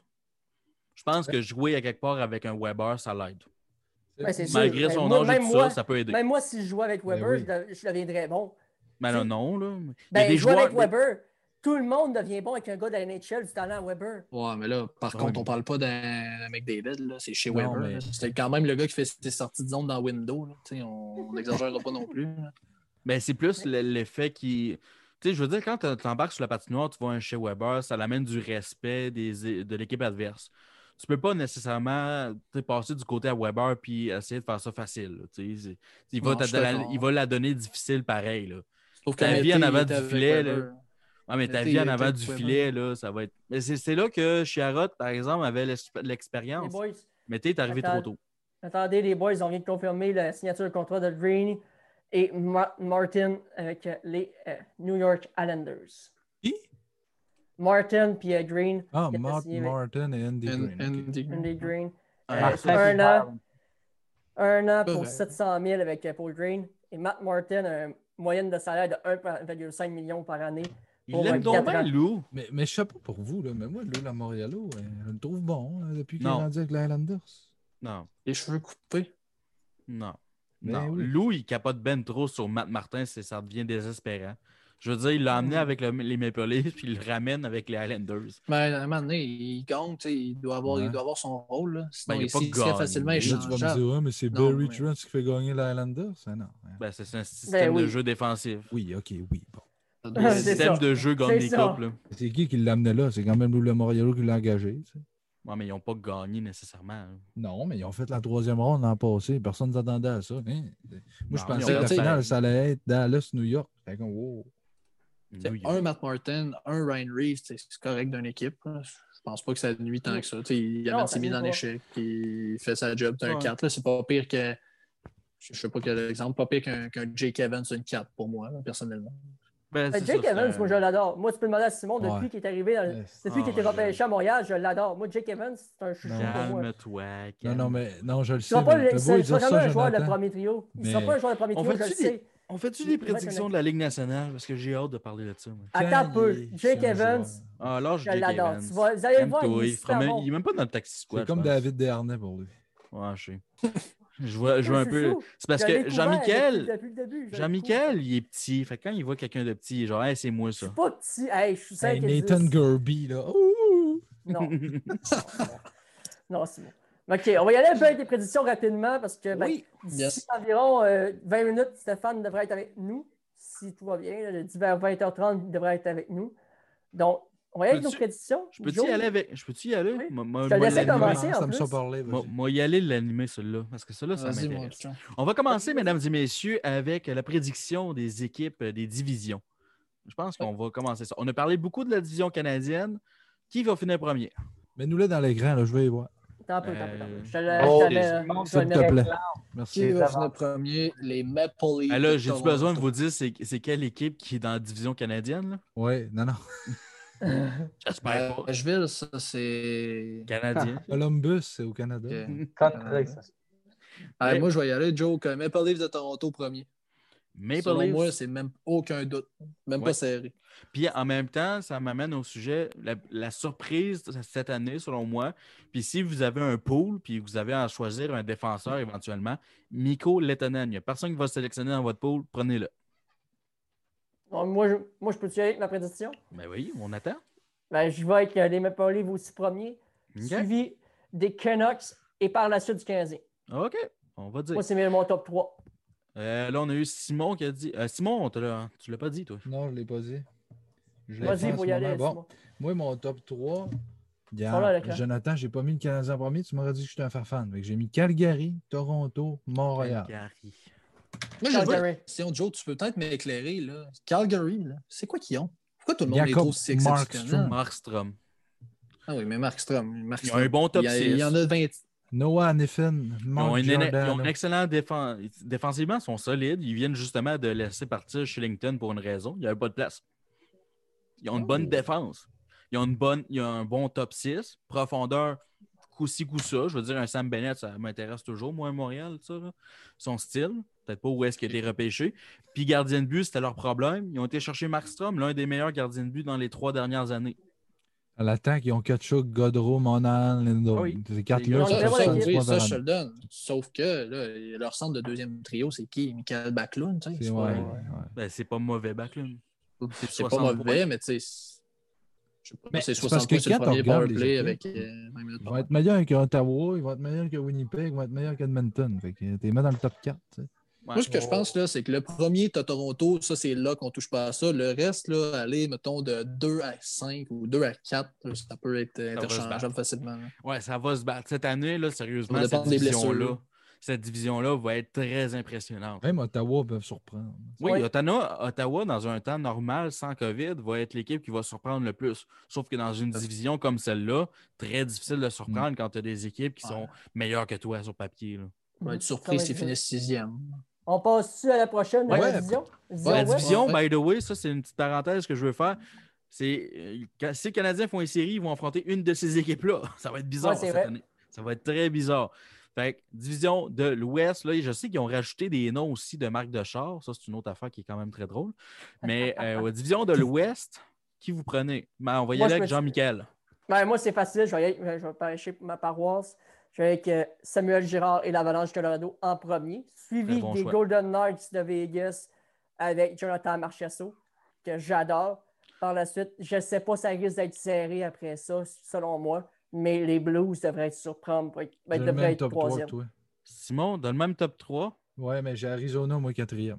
Ah, Ben, j'ai pas donné le 4. Ok. J'ai pas donné le 4. OK. Marc-André, Euh, moi, j'ai Avalanche premier, Blues deuxième et Golden Knights troisième. Benz?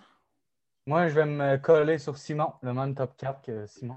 Moi, je vais y aller avec Golden Knights en premier. Le grand pourquoi? Un défenseur qui s'appelle Alex Petrangelo. Ouais, mais là. Il y avait déjà une bonne équipe avant. l'Avalanche? Là. Ouais. Quand on parle de la défensive de l'Avalanche, quand on parle de la défensive des. euh, OK, des- Golden Knights sont une meilleure défense. Arrête. Arrête. non, Chez Théodore, non. Alex Petrangelo. Oui. Macor est bien bon, Girard est bien bon, sauf que défensivement, c'est pas les meilleurs. Tu peux Ah, pas moi, dire je suis d'accord avec Joe là-dessus. là. Moi- moi, je suis Tu peux pas comparer deux défensives. Eric Ah, Johnson, il joue sur, ta première paire. Ouais. Arrête, là. Moi, je Eric pense pas que c'est serré non plus. là. Arrête, là. Wow, minute, là. L'attaque de l'Avalanche, la défense. OK, les gardiens, ouais, pas tant, mais. Moi, je donne l'avantage. Lennart je est meilleur que le premier gardien de but Oui. de Ben oui, ben oui, non, ça, je te Oui. l'enlève pas. L'Avalanche n'a pas de gardien de but. Non, Grubauer, désolé, là.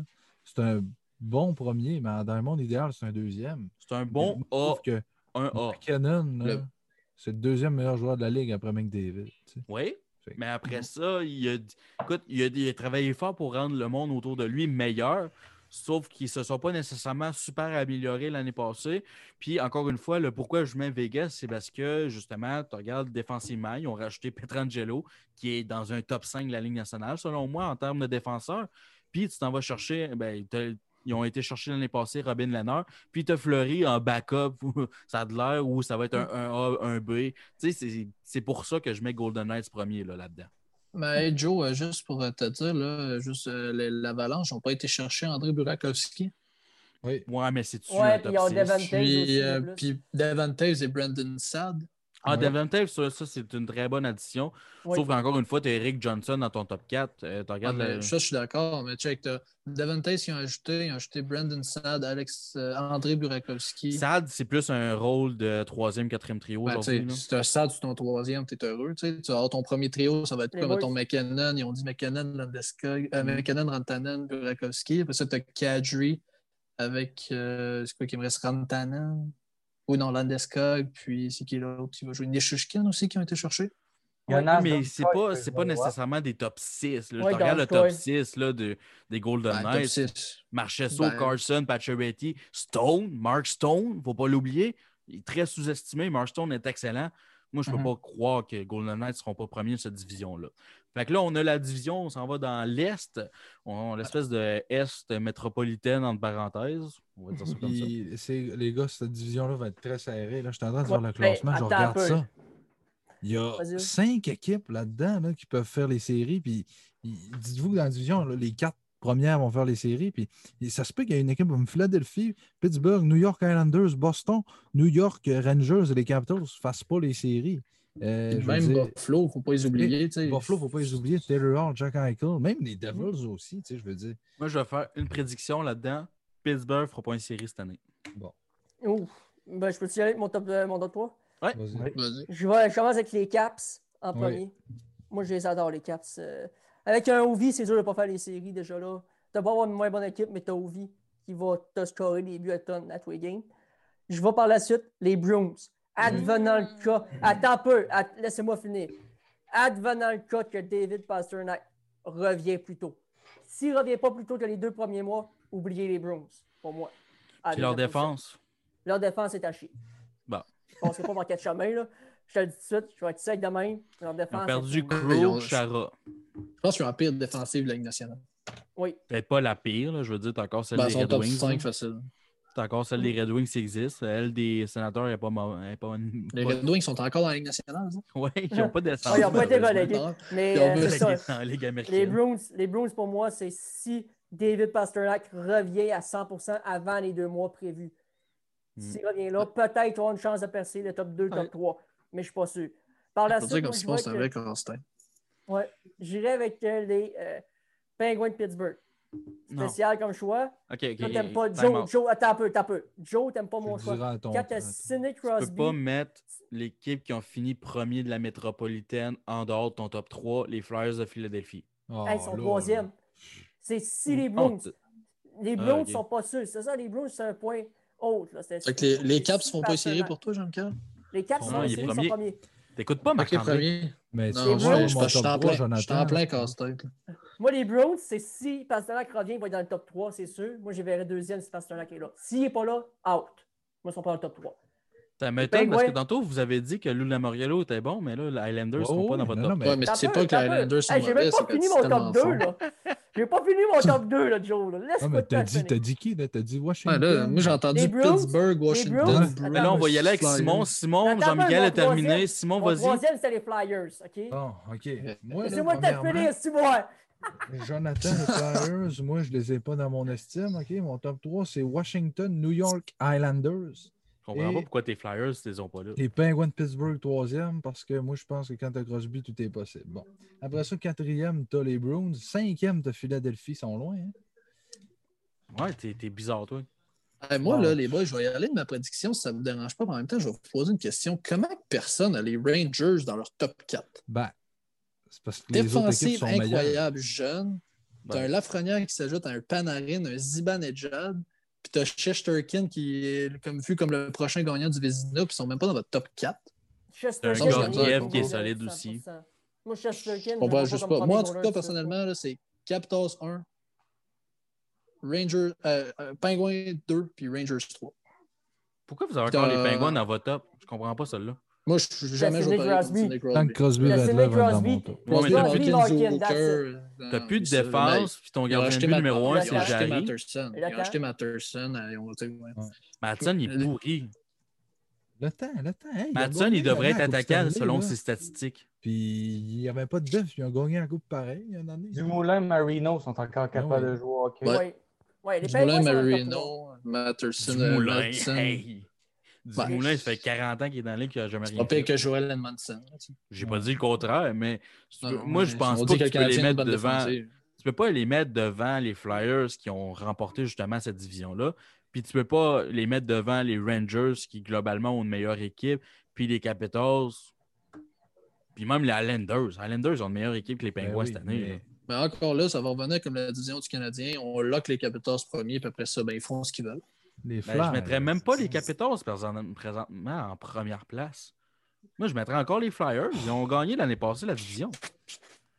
Pourquoi, pourquoi tu, déprimes? Ils ont gagné contre le Canadien Non, en première ronde. Ils ont, ils ont Non. Jakub Voracek, Claude Giroux, Ouais. qui est Ouais. ralenti. Non, Il y a non, Nolan moi, je suis Patrick d'accord avec qui se Non. pas. Ils ont Carter qui se prend pour Price. Provorov bien qui- joué. Qui, qui, qui, qui- je sais même pas ce qu'il fait là. Gustisberg est un fantôme. Provorov, c'est un des meilleurs défenseurs de la Ligue, quasiment Alain Vigneault qui est là puis qui, qui crache en arrière du banc et qui se prend plus haut que le les autres. boys, Oh, on va revenir un non, peu là, parce qu'il resterait environ come on. 10 minutes. Là. Il resterait environ 10 minutes là, si tout se passe comme prévu. Dans les alentours de 10 minutes avant que Stéphane arrive, donc on, on va finir nos prédictions. Puis, by the way, les Flyers ont le meilleur joueur défensif, Sean Couturier, de la Ligue. Ouais. Ryan Fait que Ben, c'est ta prédiction, toi? Écoute, Jérémy, moi, j'ai pas, euh, j'ai pas l'âge de faire des casse-têtes, fait que je ferai même pas de prédiction pour cette euh, division-là. Je vais les, mes collègues, je pense qu'ils en ont parlé pendant beaucoup de temps. On va laisser ça en suspens. On regardera à la fin de la saison, voir si nos prédictions étaient correctes. Mais euh, j'aurais pas mis les Flyers premiers, c'est tout ce que je vais dire pour approcher à. Moi je, vous, moi, je vous dis juste que l'année passée, on finit premier, puis ils ont une meilleure équipe passé, c'est l'an passée. passé. Cette année, c'est cette année. Moi, je pense qu'on pourrait faire un live juste ces Flyers. On pourrait, ça me dérange pas. Ouais, ça me dérange pas non plus. Hey, défensivement, Provorov, Sanheim, Gustafsson, Myers, Brown, Hag, Ok, ok, Gustafsberg. cette année, on est rendu à Joe, on est rendu à division, là. euh, Ouais, t'aimes pas bien, il va finir premier. ok. OK, je ça, c'est tellement, ça, c'est tellement la, la division où est-ce que tu as Lightning puis d'autres équipes. C'est ça? Oublie Ben, pas Dallas, s'il te plaît. Non, Dallas Yo. sont fait éliminer l'année passée par le Lightning de Tampa Bay assez rapidement pour une raison. Les- Les le Lightning sont bien meilleurs qu'eux autres. Le monde ne me voit pas, mais j'ai la main levée pour dire que Oui. ça y aller avec mes, mes prépa- Ben, selon moi, mon avis, qu'est-ce que ça va se finir? Lightning premier. Tout le monde va dire ça. Je vous en conviens là-dessus. Mais ça va être ça qui va arriver quand même. Que je ne sortirai pas du lot. Les Hurricanes, troisième. Et par la suite, les Stars. Mon top 3, c'est ça. OK. Hey, juste prédiction de même, Lightning, 40 victoires cette année. Oui. En 56 matchs, ça. Check la division. Ouais, mais ils, ils l'ont déjà fait. Ils ont déjà fait 60. Fait qu'ils sont Ils n'ont pas beaucoup d'adversité. Moi, mon Ben là, Red trois, Wings, c'est- Blackhawks, s'ils ne gagnent pas tous leurs matchs contre eux autres. euh, T'aimes pas bien? Vous allez être surpris de mon deuxième. Columbus, non, c'est pas vrai. Dallas et Caroline. Ah, je pense qu'on a tous le même top 3. Ouais, avec c'est ça. Ben, Ben, juste pour dire. euh, Moi aussi, ben, attendez. que- Attendez. Hurricanes Oui. deuxième pour moi. ouais, ben c'est ça que j'ai donné. Fait que, euh, on est pareil. OK. Bon, ben, je suis comme euh, Jean-Michel. C'est vrai. Ben, Hein? tu veux-tu faire des prédictions? Euh, ben, le Lightning, je pense qu'on peut à l'unanimité dire qu'ils sont premiers. Ben, Deuxième, je mettrais les Stars. Si sont, tous les joueurs sont en santé, mais Bishop ne l'est pas. Fait qu'on va mettre la Caroline. Troisième, les Stars. Quatrième, Nashville. Cinquième, les Blue Jackets. Puis les deux derniers, ben, je pense qu'il n'y a pas de pause. Les Red Wings et Blackhawks, les deux, ont sur papier, ils n'ont pas une bonne équipe cette année. donc. Puis, tu sais, Ben, tu regardes ça, là, globalement, Blackhawks, il faut penser que c'est sans Jonathan Taves pour le restant de l'année. Mm. Predator, eux autres, il va falloir qu'ils reconstruisent éventuellement. Euh, je veux, euh, Chicago n'a pas de goaler en plus. Delia et Subban. Ouais, eux autres, d'après moi, dans leur plan, c'était pas de gagner. Moi, je pense que les Panthers pourraient. Ouais, eh ben, je m'en allais là-dessus, moi aussi, Joe. Un Exact. Je m'en allais poser la question. Là. Je pense que les Panthers, euh, on les Ben- met bas pas mal. Trop vite. Là. Ben, je veux dire, ils ont perdu Hoffman puis Dadonov aussi. là. Moi, je les ai mis quatrième, les Panthers. faut prendre ça en considération. Ils ont perdu deux de leurs meilleurs buteurs l'année passée, puis ils ont remplacé ça par Tony D. Anthony Duclair. C'est- C'est c'est pas un Je remplacement. pour mais ces ils ont, joueurs-là. un- ils ont pas un russe qui s'en vient, Denisenko. Euh, Gregory Denisenko. Ouais. Après ça, il y a Owen Tippett aussi qui peut prendre un Il y spot. a qui est- Anton Lundell qui a repêché, il n'est pas prêt tout de ont Alexis. euh, Alexis et Ponyami. Ouais, c'est ça. Hein? Ouais. Noël Terrell Etcheverry. Noël Etcheverry. Noel, là. ouais. Carey, il va jouer. Ben, lui, il jouait déjà, mais c'est- ça, c'est un bon joueur de quatrième 20 trio. Là. Vinny Inestrosa. Henrik Borgstrom aussi. Tu sais, c'est- Non, mais ça reste que le point l'année passée, c'est qu'ils n'ont pas fait les séries ils ont pas fait les séries éliminatoires. Puis, il y avait Dadonov puis Hoffman. Là, tu enlèves ça, tu remplaces ça par des On- joueurs qui n'ont pas nécessairement prouvé ce ont- que Hoffman puis Dadonov ont fait, des joueurs qui ont marqué, qui peuvent marquer 30 buts facilement. Là. Fait que Ouais. c'est très difficile. Ils ont été chercher Hornvis. Fine, cool. Je pense qu'ils ont un meilleur top vétéran. 9 que l'an passé, par exemple. Non, c'est- Si Denisenko connaît la saison que le, le monde s'attend, moi, je Ouais, pense que ça, c'est Denisenko, ça va être une belle surprise. Ouais. C'est un si. Là. Moi, je parle du concret. là. Le concret, c'est qu'on ne sait pas qu'est-ce qu'il peut adapter, qu'il peut amener dans la ligne nationale encore. Fait que moi, je pense pas que tu peux les mettre plus haut que tu penses. Puis, encore une fois, ça reste que faut te regarder du côté du gardien de but. Si Brobovski ne se présente pas, il ne se présente pas. Et tu tu Ah, payes c'est 10 vrai. millions, il ne fait, pas il fait pas la job. C'est une saison sur deux, lui. Hey, c'est Ouais, ridicule. là. Je regarde encore son contrat. Il reste combien Ben, d'années? je pense qu'il va bounce back. Là. Je peux pas Ben croire. oui. qu'il- 6 ans. Attends, il reste 6 ans à 10 millions, il y a 32 ans. Comment ça, il donne des contrats de même encore aujourd'hui? Ça devrait Ben, plus être légal. Qu'ils dans un Mm. temps si, pas, pas tant lointain, là, que, qui était dans le top 5 des meilleurs gardiens de la Ligue. là, Oui, c'est- pas top 3. Lui, Ouais. c'est une année, il est bon, une année qui est pas très bon, une année qui est bon, une année qui est ordinaire. C'est c'est tout le temps Ben, ça. je sais pas. là. C'est La ça, sa dernière année, que les, la dernière année que les Blue Jackets, 37 victoires, euh, 913, qui est correct. Après ça, l'année d'avant, 900. 921. L'année d'avant, 931.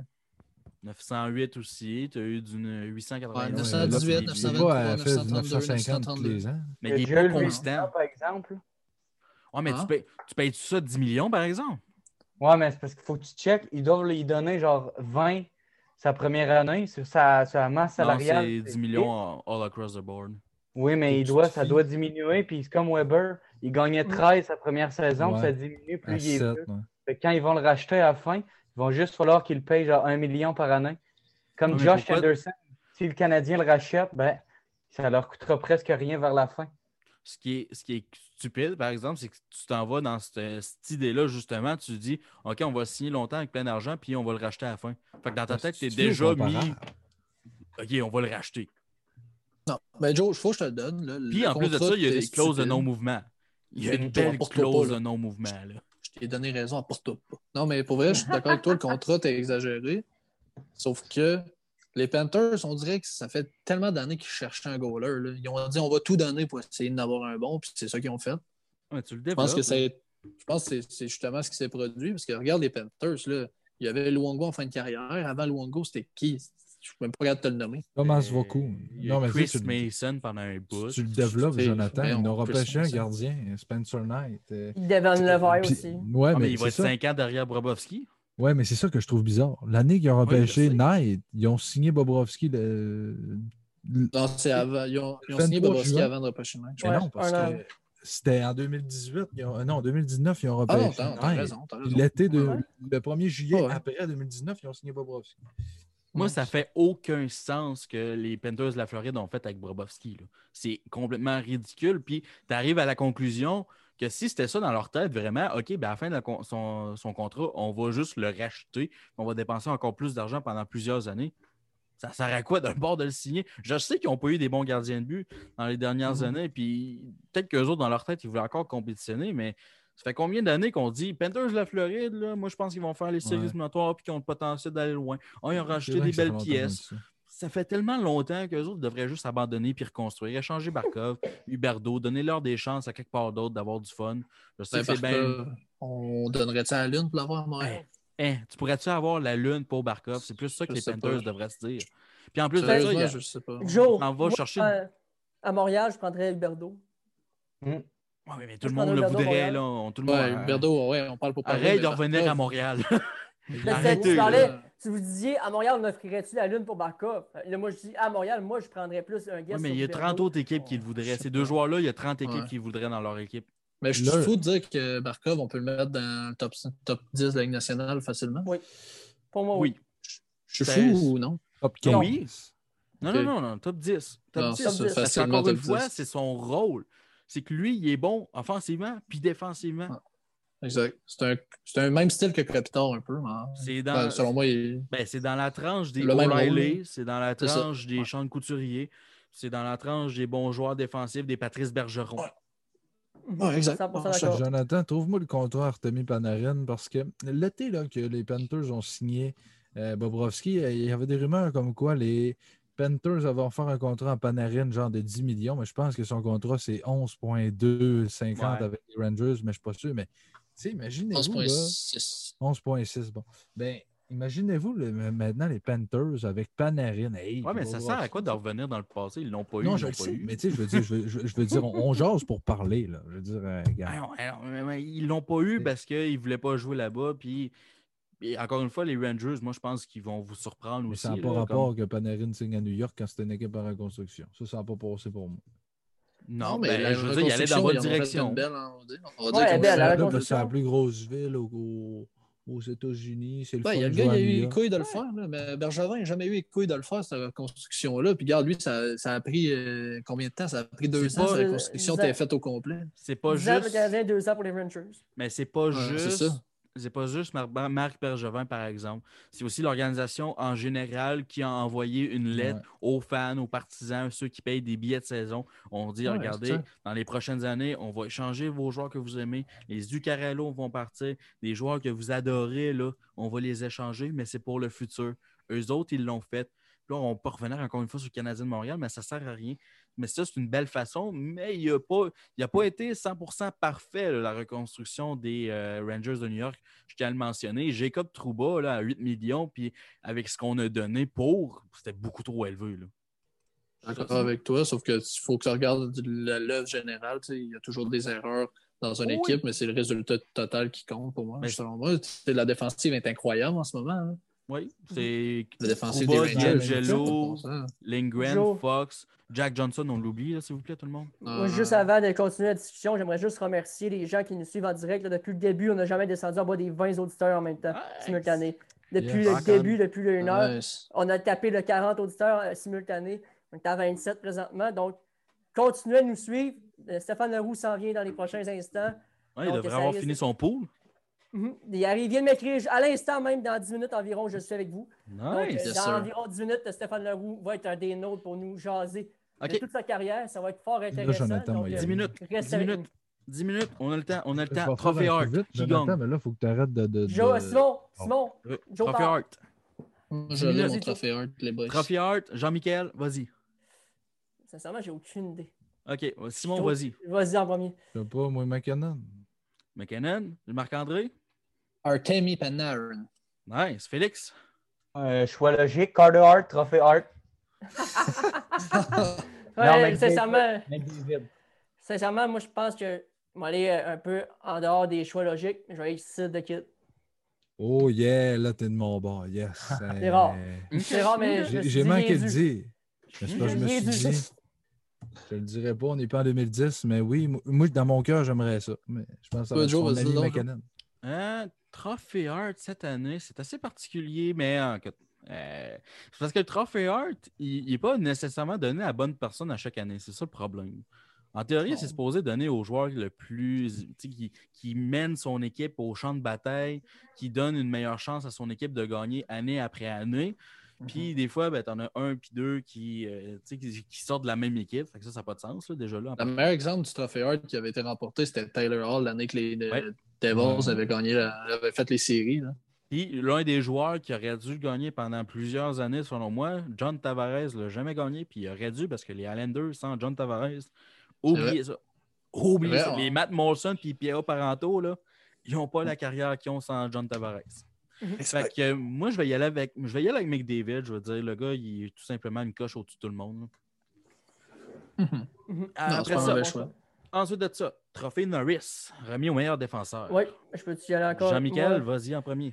Encore une fois, on va être considéré Drew Doughty, mais moi, je n'irai pas avec lui. Arc, Je avec euh, Roman Yossi. il est mauvais, Drew Doughty, arrête. Je sais, mais il est toujours considéré à chaque année. Je ne sais pas pourquoi il, Il est est considéré mauvais. à chaque année. Mais euh, Roman Yossi, pour moi, pourrait être un bon choix. Il a gagné l'année passée, si je me rappelle bien. Oui.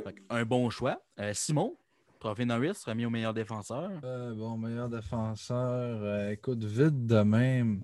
Kill McCarr ou Roman Yossi? OK, Cal McCart, t'exagères. Roman aussi, c'est un bon choix. Marc-André Savard. Moi, les boys, je vais y aller avec mon choix de cœur. Moi aussi, je pense que ça pourrait être Roman Yossi, mais juste pour le. ju- Juste parce que j'ai envie d'y aller avec, puis qu'à la fin, on sorte que, que je suis un génie, là, je vais y aller avec Seth Jones. C'est pas tout le monde qui l'aime dans les analytiques, lui. On a Félix Benz ensuite. Victor Edman. Oh! Ça, ça m'étonnait beaucoup, per- personne n'a sorti Victor Edman, mais moi aussi. Ah, mais c'est trop Victor. facile. Ben, je veux Mais dire, en c'est même temps, déf- un des meilleurs défenseurs. La raison pourquoi, selon moi, tu sais, oui, j'ai dit Seth Jones, pour moi, selon moi, la raison pourquoi ça pourrait- devrait être Roman Yossi, c'est que si on regarde les. les- je ne vous dis pas que j'ai regardé 82 matchs des, des, des- des Prédateurs, là, sauf que Roman Yossi, là, pour moi, c'est un quatrième attaquant, c'est pas un défenseur. Il est tout le temps dans l'arrière du bulot de bord, il n'est jamais à sa position défensive. Fait Ouais, mais sûr, défensivement, il est de- solide pareil. là. oh, il est solide quand il est là. Ben, il- ben, regarderas, là, il fait dire, sa saison, il va emmener dans le fond, il est jamais à sa position, il se promène, il fait le tour. Tu sais, je dis pas que c'est une mauvaise chose, je dis juste qu'il il est plus propice à avoir plus de points parce qu'il est jamais à sa position. OK. Ensuite de ça, on a le trophée Vézina remis au meilleur gardien de but de la Ligue nationale. On va y aller avec Jean-Michel. Dans mon cas, je dirais Carey Price, mais ce ne sera pas ça mon choix aujourd'hui. Ça va être Andrei Vasilevski. OK. Bon choix. Simon? Ouais, écoute, euh, pour une deuxième année d'affilée, Connor Hellebuck, qui est pour moi, selon moi, le meilleur gardien de la Ligue. Marc-André? Je vais laisser ma place à Félix, là, je suis en, je suis en Félix? hésitation encore. Euh, je pense pas que ça va être le gardien qui va avoir le plus de victoires considérant son équipe, mais je vais dire John Gibson. Oh! Bon choix. Marc-André? Tu sais, je- c'est c'est pas facile, hein? mais euh, j'y vais avec euh, Ilya Samsonov. Quoi? C'est clair qu'il y a un dealer qu'on ne connaît pas, celui-là. C'est un bon choix. Je veux dire, si son équipe gagne, il y a des chances de le remporter. Ouais. C'est ça pareil. Euh, moi, je vais y aller avec mon choix un peu euh, sous le radar. Euh, je vais y aller avec le gardien des Maple Leafs de Toronto, Frédéric Anderson. C'est vrai qu'il est sous-estimé, lui. Je suis d'accord. Ouais. Très sous-estimé. La qualité des tirs qu'il reçoit, là, c'est incroyable. C'est le meilleur- c'est lui qui reçoit le plus de tirs de qualité, en fait, dans la Ligue nationale. Et finalement, les boys, on va y aller avec le trophée qui est le plus important à travers la Ligue. Le trophée de la Coupe Stanley. Alors, Jean-Michel, vas-y en premier. Hmm, le Lightning Et est tu peux dire la finale aussi? Le Lightning de Tampa Bay, j'aimerais bien ça. Ben, je les aime, l'équipe, je l'aime. Mais ce sera pas eu la finale, ça va être. Attends, un peu, c'est possible, Lightning Avalanche? Je sais pas si c'est possible cette année. Oui, Ben, selon moi, ça va être ça cette année. Ça va être l'Avalanche qui va sortir avec le trophée. On a Simon ensuite. Écoute, euh, dans, un, dans une vraie saison avec le, le classement normal puis les, les- les- les vraies divisions, j'aurais dit justement Tampa Bay, Colorado. Mais là, écoute, moi, je vais te dire les équipes que j'aimerais voir en finale. Washington, Pittsburgh. Mais tu sais, c'est parce que là, avec les nouvelles divisions, je ne sais plus qui, qui va être où. Là. Euh, mais c'est sûr que moi, ma finale, euh, tu sais, je revois. Je vais le dire là, Washington, Colorado. Bon. OK, Marc-André. Rangers, Colorado. T'es- T'es fou, toi. On va y aller avec Félix ensuite. Euh, Golden Knights, Tampa Bay. Moi, c'est ça que j'avais ma prédiction. Golden Knights gagne la Coupe Stanley. Je suis désolé, mais c'est la meilleure équipe sur papier aujourd'hui, Hmm. alors qu'on se parle. Ouais, Meilleure ben, attaque, meilleure défense, meilleur gardien de but, globalement, la meilleure équipe sur papier. C'est Mhm, difficile à les Là-dessus, détrôner. dans les commentaires, là, je vais aller faire un petit tour dans les commentaires avant que Stéphane euh, arrive dans, dans la diffusion en direct avec nous. Et pour ceux qui nous écoutent sur euh, Spotify, YouTube, Apple Podcasts, Name on est sur tout. Je vous le répète à tous les podcasts. C'est ma phrase habituelle.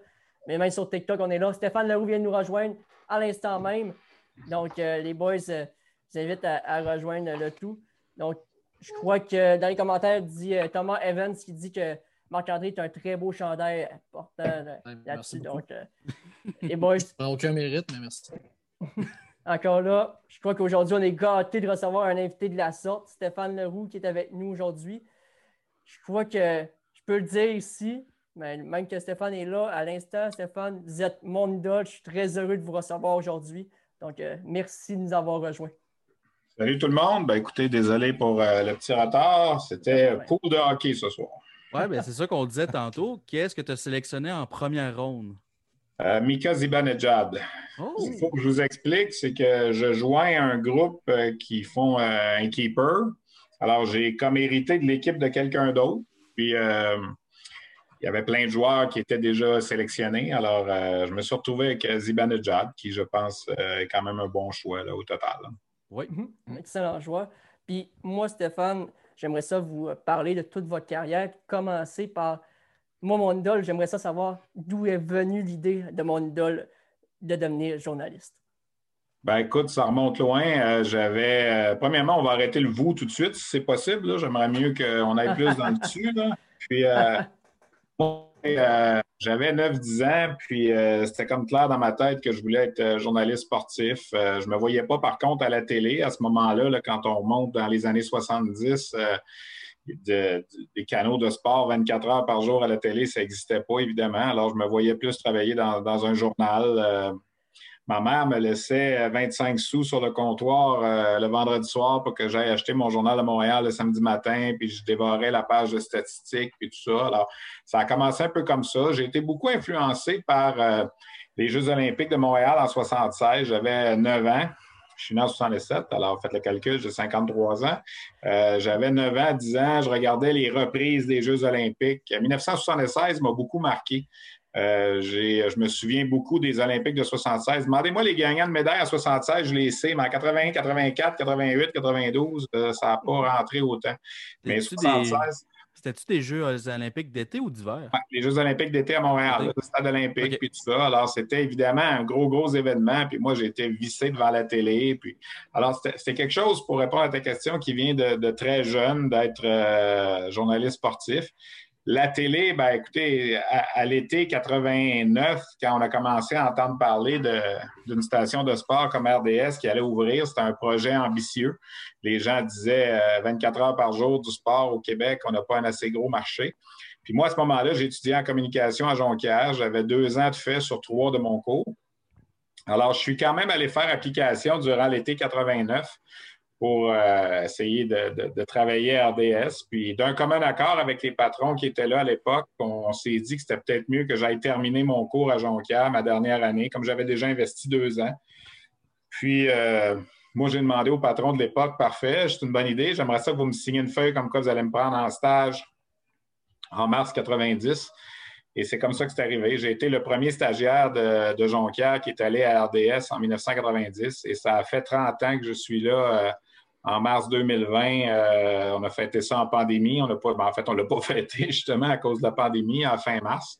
Alors, je suis dans ma 31e année, puis euh, à travers les années, ben, on a greffé à ça la radio avec le 98.5, des collaborations un petit peu à gauche, à droite, mais RDS est mon, mon employeur principal depuis, euh, depuis 30 ans, puis je me considère privilégié, chanceux de, de gagner ma vie, d'être payé pour aller voir des matchs de hockey. La plupart des gens payent pour aller voir du hockey. Moi, je suis payé pour aller voir du hockey. Alors, c'est, euh, ça m'a permis de voyager beaucoup. Les championnats du monde junior, ça m'a permis de, couvrir les Jeux olympiques de 2010 à Vancouver. Euh, j'ai plein de, de beaux, de bons souvenirs. Puis, j'espère garder la santé et que ça puisse continuer encore euh, assez longtemps. Tu as mentionné tous les nouveaux projets que tu fais présentement. Tu as aussi un, nouveau, un podcast? Je ne sais pas si tu veux le plugger, tu as, l'honneur de le faire. on a parti ça. Moi, je n'étais pas quelqu'un qui écoutait beaucoup des podcasts. Même, je disais que je savais, euh, il y a, trois, quatre ans, quatre ans, mettons, je ne savais même pas c'était quoi ou à peu près. Mais bon, évidemment, je m'y suis, je suis fait. J'ai participé à, un ou deux au départ, euh, Dread sur le tape, avec David Bocage, euh, qui m'a invité au début. Puis j'ai trouvé ça bien le fun comme formule, puis tout ça. Puis à RDS, évidemment, depuis environ quatre ans, on s'est ajusté, puis on a plein de podcasts sur divers sujets. Alors, euh, le mien, c'est sur la glace.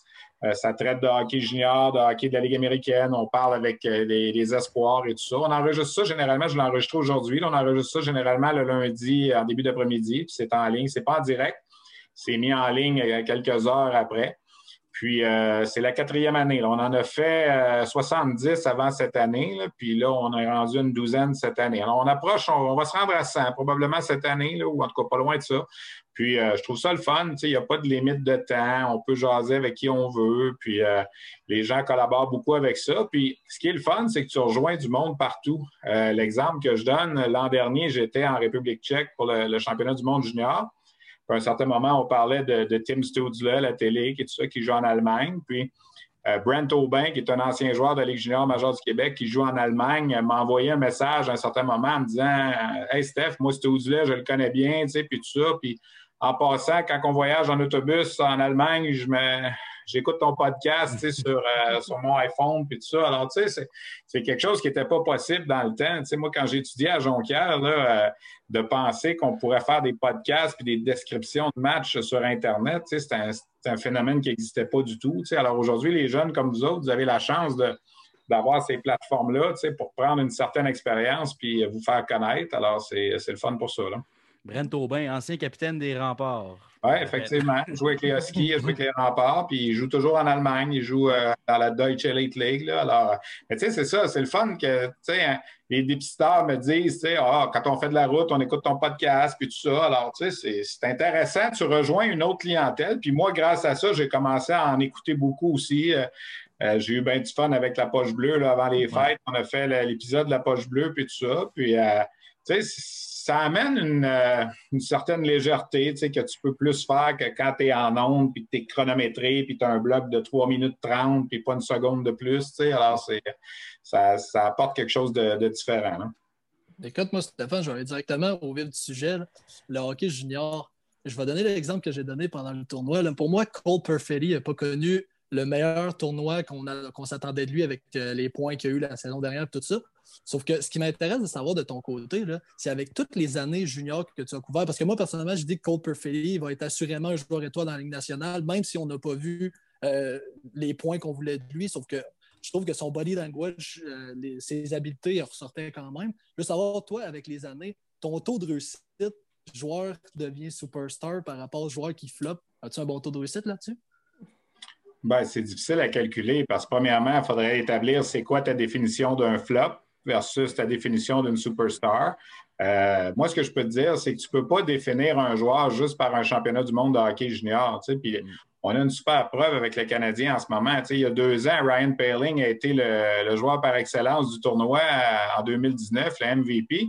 Puis Nick Suzuki, on ne l'a pas vu de la, pas vu de la semaine là-bas. Il a terminé le tournoi avec trois passes si tu en avais un des deux à échanger aujourd'hui, deux ans plus tard, lequel tu échangerais? Alors, il faut que tu fasses attention avec ça. C'est pas parce que Trevor Zegras a eu 18 points dans le tournoi qu'il va faire 100 points par saison dans la Ligue nationale. C'est pas parce que Cole Caulfield il a marqué juste deux buts ou Perfetti qui n'a pas été à ton goût, comme tu dis, qu'ils ne seront pas bons. Premièrement, il y a plein de joueurs qui se font retrancher de ce tournoi-là, qui ne jouent jamais et qui ont des carrières exceptionnelles dans la Ligue nationale. Je vais vous en nommer deux en partant, Patrick Roy et Martin Brodeur. Ils ont tous les deux été retranchés de, l'équipe Canada, puis euh, sont au temps de la renommée tous les deux. Alors, il faut faire attention beaucoup avec ça. Oui, c'est un bon indicatif, il y a quelques années, à Buffalo, le Casey Middlestat, il avait tout, euh, il avait tout raflé avec les États-Unis. Puis là, ben, on l'attend toujours. Je veux dire, c'est. Euh, mm-hmm. Ça reste juste deux semaines. Puis il y a des joueurs qui, pendant ces deux semaines-là, sont extraordinaires. Puis tu ne les revois plus du tout après. Alors, moi, je me garde toujours une petite réserve. Autant j'adore ce tournoi-là, puis je pense que c'est une très bonne vitrine. Puis je te dirais que 80% peut-être des joueurs qui ont du succès à ce tournoi-là vont avoir des bonnes, des bonnes carrières dans la Ligue nationale. Mais c'est pas parce que tu n'as pas été bon ces deux semaines-là. Est-ce qu'on laisse la, on lance la serviette avec Quinton Byfield? Je veux dire, il y a eu un bon match pour cette là, dans, dans le tournoi. Est-ce qu'on tout de suite on dit c'est un pas bon? On va attendre un peu. On va, se donner on va se donner une marge de manœuvre, un échantillonnage un peu plus grand. Mais c'est le fun de voir des gars, des fois, performer dans ce tournoi-là d'une façon extraordinaire que tu n'attends pas. Puis, euh, je me souviens dans les années, Eric Dazé était rentré là comme 13e attaquant, compté 8 vues dans le tournoi en 95. Puis, je peux t'en nommer plusieurs comme ça au fil des ans qui ont eu des, performances incroyables. Aujourd'hui, tu regardes la liste des, mettons, des meilleurs marqueurs du championnat du monde en 2012. Euh, tu regardes des noms là-dessus, tu dis, ouf, il est devenu quoi, lui, au juste? Tu ne sais pas. Gardons-nous une petite gêne, je te dirais. Là, pour... Puis oublie pas, Perfetti, il a juste 18 ans. Il reste encore un an. Ce n'est pas un 19 ans non plus. Là. Hmm. Non, c'est ça que je disais. Puis, comme je disais pour Perfetti, moi, personnellement, de ce que j'ai vu, sur, comme je disais, sur la glace, euh, je veux dire, côté point, je n'ai pas trouvé qu'il était exceptionnel. J'avais l'impression que ce qu'il montrait avec son body language, c'est qu'il avait les habiletés pour faire tout ce qu'il voulait sur la patinoire. C'est juste, ça peut-être juste pas bien connecté avec. Il y a plusieurs raisons, comme tu mentionnais, qu'il peut faire qu'un gars connaît un moins bon tournoi, mais lorsqu'il arrive avec son équipe, c'est une autre chose. Il a compté 37 buts à 16 ans, il a compté 37 mhm. buts à 17 ans, sauf qu'il a doublé son nombre de passes. C'est un gars de 111 points dans la Ligue de l'Ontario l'an passé à 17 ans. Moi, je pense qu'il va être mhm. pas pire. On, va, on va attendre. C'est pas parce qu'il y a eu un tournoi plus moyen qu'on on va tout de suite le, catégoriser. En tout cas, à mon avis, à moi. Chacun a droit à son opinion. C'est bon. Oui, bon, mais moi, premièrement, Stéphane, juste pour te dire que je suis très content de pouvoir te parler. Comme Jean-Michel a dit, tu es, dans notre TV presque tout le temps. Puis, euh, notre, ton podcast qui est sur la glace, je le sais que dans les autres années, tu avais un collaborateur, Hendrix Lapierre, qui faisait des chroniques pour toi. Est-ce que on va le revoir euh, cette année? Été difficile avec Hendrix l'an passé. On avait réglé ça en début de saison. On était très heureux de l'avoir avec nous. Le problème qui est arrivé, bon, on connaît les, blessures qu'il y a eu, puis euh, on ne savait pas à un certain moment si c'était des commotions cérébrales ou pas. Alors, tu sais, c'est. On a, on a, décidé d'un commun accord à un certain moment avec euh, son agent, puis avec lui, puis avec les Saguenayens de, de laisser tomber. Même Hendrix écrivait des textes aussi pour le RDS.ca en plus de collaborer avec nous. Mais dans le fond, il va en avoir fait peut-être juste, il euh, faudrait que je regarde, mais peut-être 4-5 occasions qui étaient avec nous. Puis moi, je trouvais ça super le fun parce que, bon, euh, au-delà que c'était sa saison de repêchage, c'est un kid qui, si ça ne fonctionne pas au hockey, il va probablement travailler dans les médias. Je veux dire, il y a, une bonne, euh, il y a de bonnes aptitudes pour ça. Puis L'an passé, ben, avec tout ce qui est arrivé en plus, la pandémie, tout ça, alors ça a comme un peu tombé à l'eau. Puis là, cette année, on ne savait pas trop où on s'en allait encore avec la saison, puis tout ça. Là, on joue, on joue pas. Il est en confinement, il ne l'est pas. Écoute, c'est le roi des confinements. Lui, cette année, avec les Sags, il y en a eu. Il y en a eu avec l'équipe Canada Junior. Là, il revient de son camp de Washington encore une quarantaine je pense qu'en ce moment, le timing est juste pas bon là, pour euh, reprendre ça. Peut-être que l'an prochain, euh, on sera en mesure de, reprendre si on devient dans une situation avec un peu plus de normalité. Mais pour l'instant, c'est un projet qu'on a mis un peu sur la glace. Mais chose certaine, c'est un gars qui. Euh, il y a une belle option. Si jamais ça ne fonctionne pas dans le hockey, je pense qu'on va le voir dans les médias quelque part. Avec toute la. C'était pas à moi, là? Non. À mon tour, euh, là, on a fait on a un petit chat pour dire c'est qui qui est le prochain, puis là, Jean-Michel m'a volé ma place. J'aime pas Vas-y, ça. vas-y, vas-y. Tenez-vous pas pour Stéphane. J'aimerais ça savoir, Stéphane, avec toute ta carrière que tu as eue, ça fait au-dessus de 30 ans, comme tu l'as mentionné, tu en as vu toutes les couleurs. J'aimerais ça savoir, est-ce que c'est plus difficile d'être un journaliste sportif à tes débuts ou être une personnalité connue et euh, respectée en 2021? Ben, écoute, au début, quand tu commences, c'est sûr que tu veux bâtir ton nom, ta crédibilité. Tu sais, je veux pas. Moi, j'arrivais dans un milieu. euh, il y a des gens qui arrivent dans ce milieu-là qui ont déjà eu des prédécesseurs. Je fais juste regarder mon fils qui commence dans ce milieu-là. Ben, il commence, ça fait quand même quelques années, mais bon, il y a quelqu'un, qui peut quand même le, guider un petit peu. Moi, je suis arrivé là-dedans, puis j'avais pas de, pas de parents qui avaient travaillé là-dedans, j'avais pas de mon oncle là-dedans non plus. Alors, j'ai dû, euh, moi, j'ai toujours dit que c'est une de mes plus belles. La chose dont je suis peut-être le plus fier, c'est d'avoir fait mon chemin là-dedans sans avoir de, contact à l'interne. J'ai vraiment défoncé les portes, puis je me suis établi, puis j'ai développé mon au fil des ans. Puis, euh, c'est sûr qu'au début, quand j'arrivais dans, les matchs de hockey junior, entre autres, il y avait un bonhomme qui s'appelait Marc Lachapelle, qui était très implanté, qui était très connu, qui était journaliste au Journal de Montréal.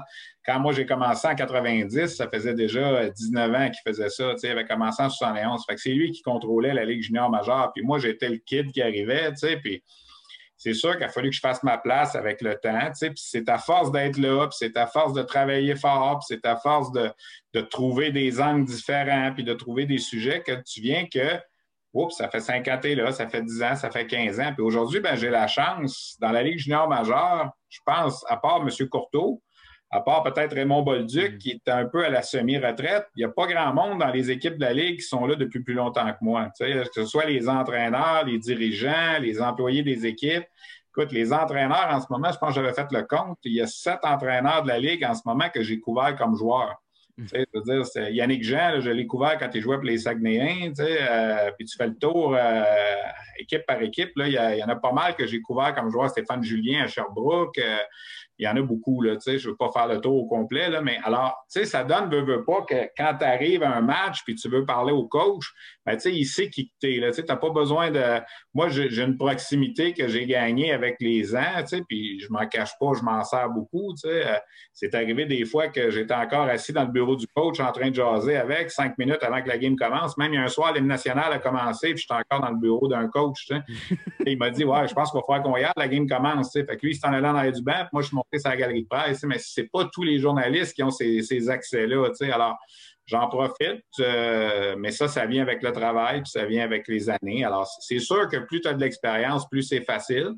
Le côté personnalité, tu sais, moi, je suis pas quelqu'un qui. euh, qui court après ça tant que ça, honnêtement. Là. Même des fois, les gens me disent Hey, t'es dur d'approche. Tu sais, je dire, moi, je me promène dans l'arena, je salue les gens comme ça, tu sais, mais je ne vais pas me, mêler de, de, de ce qui ne me regarde pas. Tu sais, je veux dire, si on me pose une question, je réponds, là, tu sais, dans la mesure où c'est fait avec un, certain respect. Tu sais, Il y a des gens, des fois, qui ne savent pas toujours comment t'aborder, puis la façon qu'ils te parlent, des fois, tu regardes, puis tu dis, tu sais, euh, hey, viens ici une minute, faut que je te parle, tu sais, c'est comme, hey, hey, bonsoir, ça va bien, tu sais, je veux dire, région, ça. Ouais, ben, tu sais, c'est c'est parce que les gens, comme tu dis tantôt, te voient à la télé puis ont l'impression qu'ils te connaissent. Puis de la façon qu'ils t'abordent, des fois, tu te dis, voyons, pour qu'il m'aborde comme ça, il faut que je le connaisse aussi. Dans le fond, tu ne le connais pas. Moi, je vais toujours apprécier quelqu'un qui va m'arrêter, qui va me dire, hey, vous faites du bon travail, j'aurai une question, puis je vais essayer de répondre le mieux que je peux. Mais quand tu te fais crier après, puis tout ça, je veux dire, c'est comme, du cas par cas, mais je te dirais que dans la majorité du temps, ça se passe bien, là. Moi, j'aimerais ça vous montrer une photo. Que tu me dis, qu'est-ce que tu penses?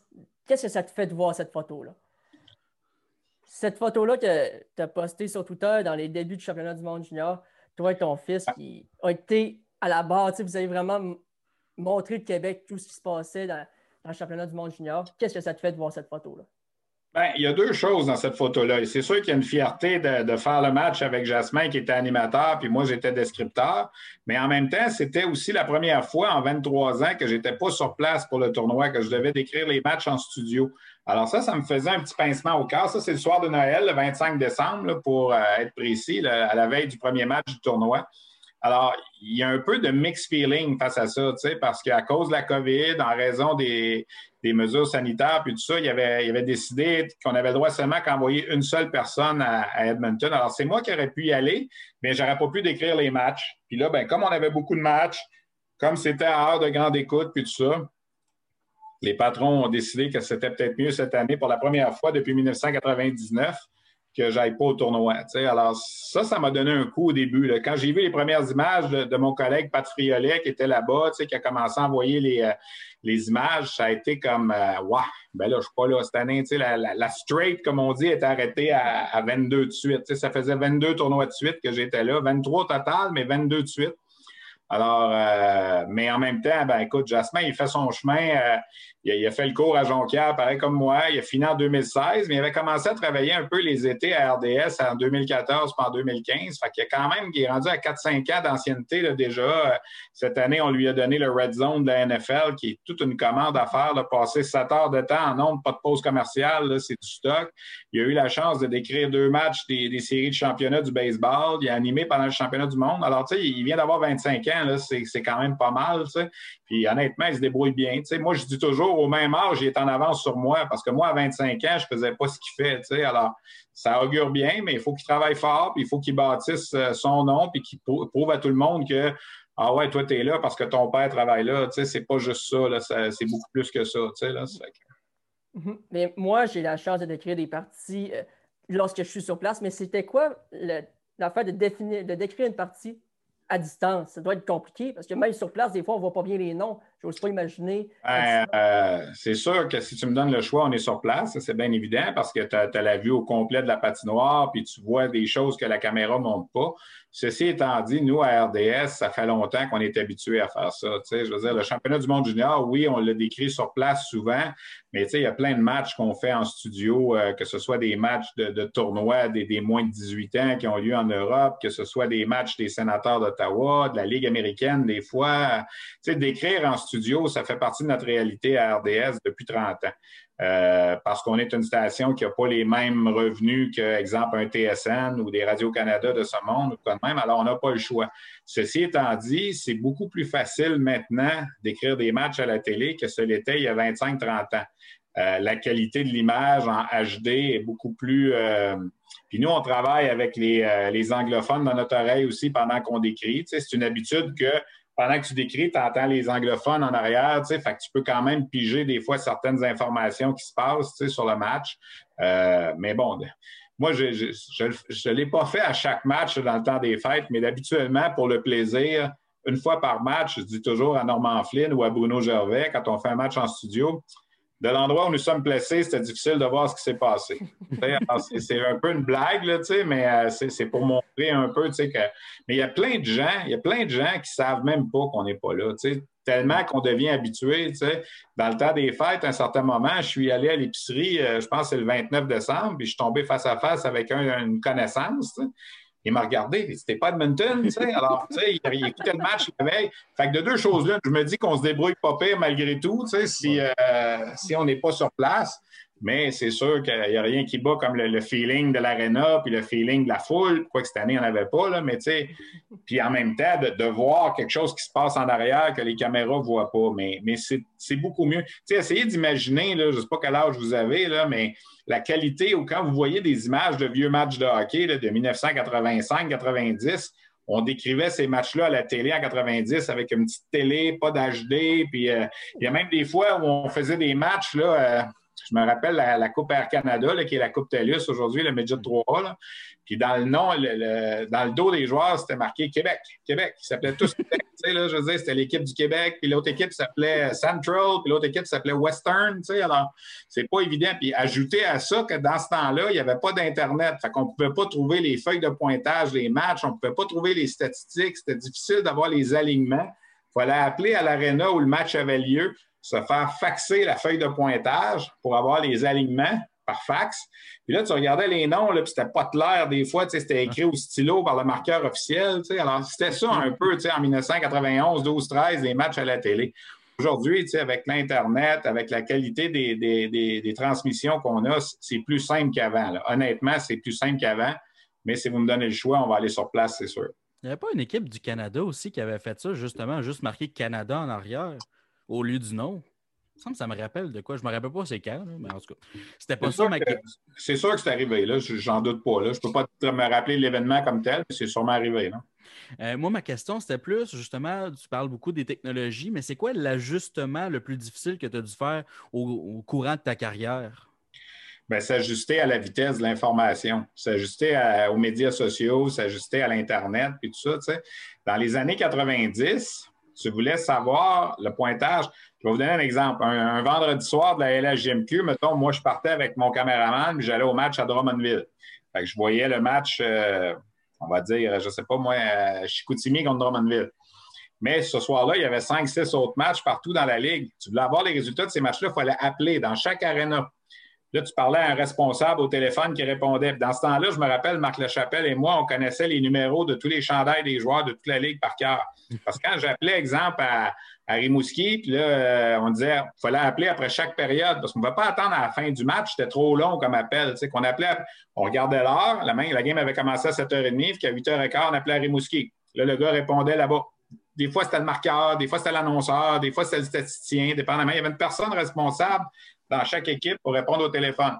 Puis là, on disait, OK, c'est quoi les points après une? On disait 3-2. Qui c'est qui a compté? Le 12 du 14 du 18, le 22 du 24 du 27. Euh, qui c'est qui est arbitre? Qui c'est quoi est lancé au but? Qui c'est qui goal? Tu sais, tout ça. Parfait, je te rappelle après deux. C'était la seule façon d'avoir les points. Si Internet n'existait pas. Tu sais, je veux dire, il n'y avait pas de site Internet de la LHMQ. Alors, chaque soir, on pouvait appeler 4-5 fois à Drummondville, 4-5 fois à Shawinigan, 4-5 fois à Sherbrooke, 4-5 fois à Hull, 4-5 fois à Val-d'Or, tu sais, pour avoir le, portrait pour que quand on vient à la station à 11 heures, qu'on met les résultats en nombre, qu'on ait les, marqueurs, les statistiques, puis tout ça. Tu sais, aujourd'hui, il se passe un incident, euh, un coup de bâton salaud dans une game à Halifax. Écoute, ça prend deux minutes, puis tu as l'image sur Internet. Tu sais, je veux dire, il y a quelqu'un qui a, coupé ça avec son téléphone ou avec la web diffusion. Puis, tu je me rappelle un soir, je pense que c'était en 99, Mathieu Benoît jouait pour le Titan Acadie Batters, puis il avait compté huit buts dans un match, ce qui égalait le record de la Ligue junior majeure du Québec. Alors, j'avais appelé l'entraîneur à Batters, il était peut-être 11 euh, heures le soir. Là, j'avais dit OK, là, tu vas me copier les huit buts qu'il a compté sur une cassette VHS. OK, tu vas me faire ça. Tu vas aller porter la cassette au terminus d'autobus pour qu'elle parte demain matin à 7 heures de Batters. La cassette est arrivée à 5 heures à Montréal le lendemain. On a un commis qui est allé la chercher au terminus d'autobus, la cassette VHS, pour montrer les buts en ondes à 6h30 le lendemain soir. Alors que ça s'était compté la veille. Tu sais, vous riez de ça aujourd'hui, mais c'était ça, ça, notre réalité. On n'avait pas le choix. Alors, la vitesse de l'information. Tu sais, moi, j'étais à Laval, exemple, un match un lundi soir, puis Marc Lachapelle était là aussi, du Journal de Montréal. Puis là, il était rendu 10h15 le soir, puis le match était terminé. Puis là, on apprenait, exemple, une nouvelle, que ce soit un entraîneur qui était pour être congédié ou un joueur blessé. Là, je me rappelle, avec Marc Lachapelle, ça arrivait des fois, lui, sa page était fermée, comme on dit, son deadline était dépassé. Là, il me disait Travailles-tu demain, toi Non. on se garde ça pour mercredi. Fait qu'on s'entendait les deux qu'on ne sortait pas cette nouvelle-là avant mercredi. Puis comme il n'y avait pas à nulle part pour la sortir, la nouvelle, ben, elle ne sortait pas. Là. Dans ce temps-là, quand tu apprenais une nouvelle à 4 heures l'après-midi, ben, t'as pas avant le journal le lendemain. Là, là maintenant, tu apprends une nouvelle à 4 heures, ben, 4 heures et 2 est sur les médias sociaux. Là, ah le plus gros ajustement, c'est ça. Quand je fais des conférences avec des jeunes dans, dans les écoles, puis tout ça, puis on leur dit ça, il euh, fallait partir puis apporter la cassette. on partait de Drummondville avec les cassettes dans nos mains, puis on venait les porter à la station. Des fois, j'avais un, on appelait ça un runner, là, un commis, qui partait avec nous au match à Drummondville avec sa voiture. Puis après deux périodes, il partait de Drummondville avec les cassettes. De porter les cassettes à la station. Pour le bulletin de 23 heures, tu avais les faits saillants des deux premières périodes. Qu'on va dire qu'après deux périodes, c'était 2 à 1 pour Chicoutimi. Au, bulletin de 11 heures, tu voyais les deux buts de Chicoutimi et le but de Drummondville. Mais dans le fond, ça s'était fini 6 à 2 pour Drummondville parce qu'il avait compté 5 buts en troisième période. Mais ceux-là, tu les voyais juste à 2 heures du matin parce qu'on venait avec la cassette. Nous autres, à 11h30, le bulletin était terminé. Alors, c'était ça notre réalité dans le temps. C'est sûr que ça a beaucoup changé aujourd'hui, puis tout va vite maintenant. Le plus gros changement, c'est ça. ça mettait du suspense quand même. ouais, tu sais, c'était comme. Tu sais, il était une époque, là, c'était pas tous les matchs du Canadien qui étaient à la télé. Là. Sur 82 matchs, là, tu avais euh, RDS en présentait une vingtaine, Radio-Canada en présentait une vingtaine, TVA en présentait une vingtaine, puis il y en avait 20 qui n'étaient pas présentés à la télé. Là. Fait que le soir, tu regardais ton bulletin de nouvelles, tu n'avais pas de fait saillant des matchs du Canadien. Avant la venue de RDS a été un petit peu euh, précurseur, mais il y avait eu à TQS, Télévision 4 saisons, qui est, nouveau aujourd'hui. Mm Ils avaient lancé, eux, je pense, en 86, Sport Plus, qui était un bulletin de sport de 30 minutes le soir à 11 h c'était révolutionnaire parce qu'avant, les sports à la télé, c'était trois minutes. C'était le bulletin de nouvelles de TVA, mettons, puis à 6h22 ou à 10h22, là, il embarquait les sports. Tout ce que tu voyais, c'était le fait de la game du Canadien, puis euh, des fois le match des Nordiques, puis c'était fini. C'est tout ce que tu voyais. Tu n'avais pas d'autres faits. Wayne Gretzky comptait cinq buts dans un match. Tu ne le voyais pas au bulletin de nouvelles. Tu, tu voyais ça dans des émissions spéciales le samedi après-midi, un recap de la semaine. Alors, eux ont été les premiers à, télévision quatre saisons à, lancer un bulletin de 30 minutes. Puis nous, évidemment, quand RDS est arrivé, on l'a fait aussi. Aujourd'hui, tu as accès à tout. je veux dire, les, joueurs européens sont repêchés par Canadiens. Tu vas sur Internet, tu peux regarder leur game puis suivre leur match. Mais dans le temps, c'était pas comme ça. Là. Tu sais, je veux dire, c'est vraiment, tout est accessible, tout est disponible. Aujourd'hui, c'est ça la grosse, grosse différence. Et des matchs intra-équipe à RDS. Sais-tu quoi? J'ai hâte de voir la cote d'écoute de ce match-là hier soir. hier soir, les rouges contre les blancs, là, ça ne me surprendrait pas qu'on ait pogné 75 000 de cote d'écoute, même si c'était juste une caméra qui se promenait de même pour suivre le match. Là. Simon? Ouais, moi, dans le fond, là, tu, dis que tu es allé en, OTM, mais euh, à 17-18 ans, dans les années 80, ça n'a pas dû être facile pour toi, un, gars de Montréal, partir de chez vous, puis aller arriver dans, une ville comme Jonquière, qui est dans une région.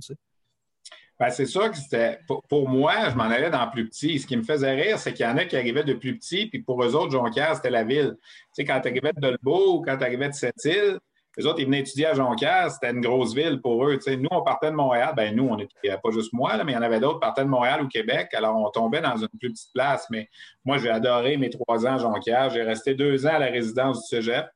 J'ai resté un an sur la, rue Panet, dans un sous-sol, sur, euh, je me souviens, 38-96 Panet, je pense. Vous allez revoir ça, c'est un demi-sous-sol à, Jonquière. Puis, euh, moi, j'ai passé trois années merveilleuses là-bas. C'est là que j'ai commencé. J'ai travaillé deux ans pour euh, ce qui s'appelle aujourd'hui les élites de Jonquière, le Média 3A, mais dans le temps, ça s'appelait les Cascades du Saguenay-Lac-Saint-Jean. Quand ils ont lancé la concession, moi, c'est l'année que je suis arrivé à Jonquière. Ils ont lancé la concession en 87. Euh, la première année, je travaillais pas vraiment pour l'équipe comme telle. Je travaillais des fois à l'Arena. J'ai remplacé comme annonceur maison. Je vendais des moitié-moitié. Puis mais 88, 89, 89, 90, là, je voyageais avec l'équipe sur la route, dans l'autobus. Je faisais les reportages à radio. On faisait pas les matchs en direct parce que ça n'existait pas dans le temps, il n'y avait pas d'Internet. Tout ce qu'on faisait, c'est que, mettons exemple, les, cascades jouaient à Magog. Ben moi, après la première période, j'appelais la station de radio à Chicoutimi, puis je faisais un petit résumé de la première période. Les cascades mènent 1 à 0 après 20 minutes, un tel a marqué, les tirs au but, c'est ça. Puis je vous rappelle après la deuxième, puis je vous rappelle après la troisième. Et les parents des joueurs au Saguenay, c'était la seule façon qu'il y avait de savoir le pointage de la game. Ils ne pouvaient pas la regarder. Il n'y avait pas de web diffusion comme aujourd'hui.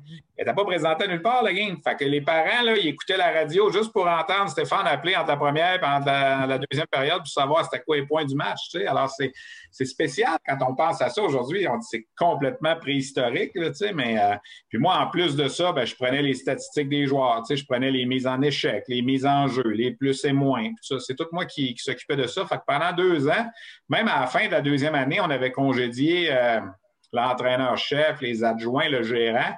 Fait que la deuxième moitié de saison de ma deuxième année à Jonquière, l'année où j'ai fini, dans le fond, euh, c'était même rendu moi qui bouquais les restaurants puis les hôtels. Je faisais comme un peu une job de directeur gérant. je vais le mettre en guillemets, là, mais c'était un peu moi qui s'occupais de la, job de, de les choses, les restos puis tout ça. Mais c'était une belle école, puis ça m'a permis pendant deux ans de, suivre le Jet 3A. Puis j'allais à tous les matchs des Saguenayens à cause de ça, parce qu'on avait des, euh, des laissés-passer pour aller voir les games. Fait que c'est comme ça que j'ai commencé à m'intéresser plus au hockey junior. Parce qu'avant ça, j'étais un amateur de hockey junior. J'allais voir des matchs, là, mais euh, pas plus que ça. c'est vraiment grâce à ça. Alors, quand je suis arrivé à RDS en 90 en stage, ben, tout de suite, on m'a mis un peu sur la couverture des séries éliminatoires de, de, la Ligue junior majeure, la Coupe du Président. aujourd'hui, les stagiaires, ils arrivent à RDS, puis euh, ils font pas, ils font pas d'apparition à la télé. Là. Puis, ils verront pas aux nouvelles, tu vas, ils, vont, ils vont rester dans l'ombre. Mais en 1990, RDS, quand moi je suis arrivé là au mois de mars, ça avait six mois. Alors là, écoute, il y en a un nouveau qui arrive, on a des bras de plus pour nous aider. Let's go, on l'envoie en ondes. Puis, euh, fait que j'avais zéro expérience, puis j'étais allé en ondes pour parler de, faire des reportages, puis toutes sortes d'affaires. Alors, c'était une belle école, tu sais, je veux dire, a été extraordinaire. Puis, ça fait 30 ans maintenant. Hein. Mm-hmm. lorsqu'on reçoit des joueurs, nous, en entrevue, on aime ça lui demander c'est quelle ville ou arena qui l'a plus surpris? En étant une super belle place, qu'on ne s'attendait pas à ça. Toi, c'est quelle place qui t'a le plus, le plus surpris? Je sais que tu as fait beaucoup de voyagements depuis le début de ta carrière. Le plus bel arena que j'ai vu dans ma vie, puis je, vous dis, prenez ça en note, c'est à Grand Forks, au Dakota du Nord. Le championnat mondial de hockey junior 2005 a eu lieu là. C'est un aréna qui est construit dans un bled perdu, Grand Forks. Puis l'aréna s'appelle le Ralph Engelstad Arena. Le, gars qui le monsieur qui s'appelait Monsieur Engelstad a laissé ça en héritage à l'Université du Dakota du Nord. Euh, parce que lui, il avait été à l'école là, puis il a fait son argent dans les casinos. L'aréna a, coûté 100 millions. OK? Écoutez bien ça, L'aréna de l'extérieur est en granit. À l'intérieur, les planchers sont en marbre partout. Les sièges sont en cuir. Les appuis-bras sont en merisier. C'est, écoute, tu échappes un papier à terre, tu le ramasses. Vous allez voir ça sur Internet. Le Ralph Gilstad Arena, c'est extraordinaire. C'est l'Université North Dakota qui joue là. Il y a deux équipes de hockey qui jouent là, les gars les filles. Fait que sont 40 joueurs de hockey pour, pour cette arène-là qui a coûté 100 millions. Ils ont un gym là-dedans qui doit être capable d'accueillir 200 personnes. C'est exactement ça.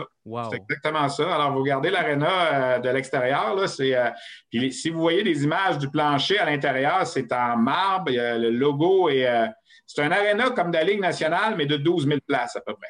Oui, je me rappelle l'avoir déjà vu dans les belles arénas, justement. On dirait le palais de César de l'extérieur. C'est quand même très Moi, Je suis allé là trois, quatre fois. Là. Le championnat du monde en 2005 a eu lieu là. Euh, l'année de Patrice Bergeron, Nick Crosby, puis tout ça. C'est à peu près à deux heures et demie au sud de Winnipeg. Alors, quand tu pars du Canada, tu traverses la frontière, tu descends là. C'est un endroit où l'hiver, il fait extrêmement froid. En tout cas, moi, mon expérience de là, je ne sais pas si tu peux trouver des images du, euh, de l'intérieur, tu sais, du plancher, là, mais euh, les planchers sont en marbre. Même les escaliers de secours sont en marbre. Ça n'a pas de ah, ben, sens. Le, vestiaire a de l'air assez impressionnant aussi. C'est un temple de la renommée autour. Je veux dire, tous les anciens joueurs qui ont joué, Jonathan Taves a joué là notamment. Regardez, vous voyez les, sièges, là, tous les appuis de bras sont en merisier. Les sièges sont en cuir, sont verts, couleur de aux couleurs de, l'équipe là-bas. Là. Puis euh, c'est un aréna extraordinaire. Quand je suis rentré là, j'ai fait Wow, ça n'a pas de sens là, comment c'est beau. Là. Euh, c'est pas la plus belle ville, on va se le dire. C'est une ville perdue euh, dans un blé. Je ne sais pas si vous avez vu la série Fargo. ou le film Fargo, mais c'est pas tellement loin de là, Disons que c'est un peu dans le milieu de nulle part. Mais comme Arena, là, puis vous pouvez demander à peu près à tous les dépisteurs de hockey là, qui ont passé là, là c'est quelque chose à voir. Sérieux, je, suis retourné par après parce qu'il y avait un espoir du Canadien qui s'appelait Danny Christo qui jouait là. Alors, je suis allé faire des reportages aussi. Regardez les planchers. Ah oui, on le voit là. les planchers sont en marbre, même dans les escaliers de secours. Alors, ils ont été obligés, pour vous donner une idée, ils ont été obligés de, créer une fondation qui ramasse des sous simplement pour faire l'entretien de l'aréna. Ce monsieur-là, le monsieur Engelstad, on a aussi fait construire une plus petite dans un village du Minnesota, à peu près à deux heures de là, qui s'appelle Thief River Falls, qui est cette aréna-là, mais en plus petit, qui est encore dans un plus petit village. Ça, c'était le village où il avait vu le jour, où il, était né. Mais euh, l'Université de North Dakota, c'est où il a étudié. C'est son alma mater. Vous voyez une photo là, d'en haut, là, je veux dire, c'est, extraordinaire. Est-ce que tu un amateur de hockey, le gars? Non, je pense pas. C'était un gars qui avait étudié à l'Université de North Dakota puis qui voulait laisser ça en héritage là, à, à, la communauté là-bas, qui est décédée aujourd'hui. Puis, euh, alors, tous les dépisteurs de hockey qui sont passés là, tu sais, je veux oui, il y a des arénas dans la Ligue nationale qui sont très beaux. Là, tu peux aller voir un match à Las Vegas. je suis allé l'an passé avec mon fils, puis tout ça. mais en termes d'aréna, celle-là, euh, ça, c'est assez dur à battre. Mais tu en as parlé là, avec toute la route que tu as faite. Moi, je suis curieux de savoir, c'est qu'est-ce qui te rend le plus enragé au volant?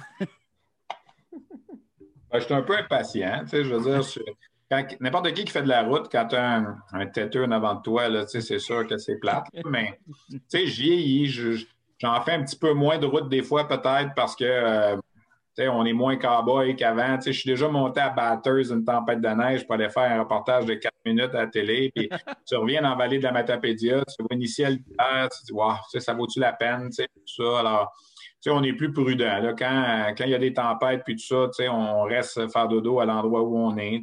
Puis euh, j'ai la chance dans le hockey junior d'avoir mes places aussi. J'ai des amis dans à peu près toutes les villes où je vais. Ça fait qu'il y a toujours, tu arrives à Québec, tu arrives au Saguenay, si tu as, une chambre d'hôtel, ben, tu vas faire dodo chez un ami. Alors c'est.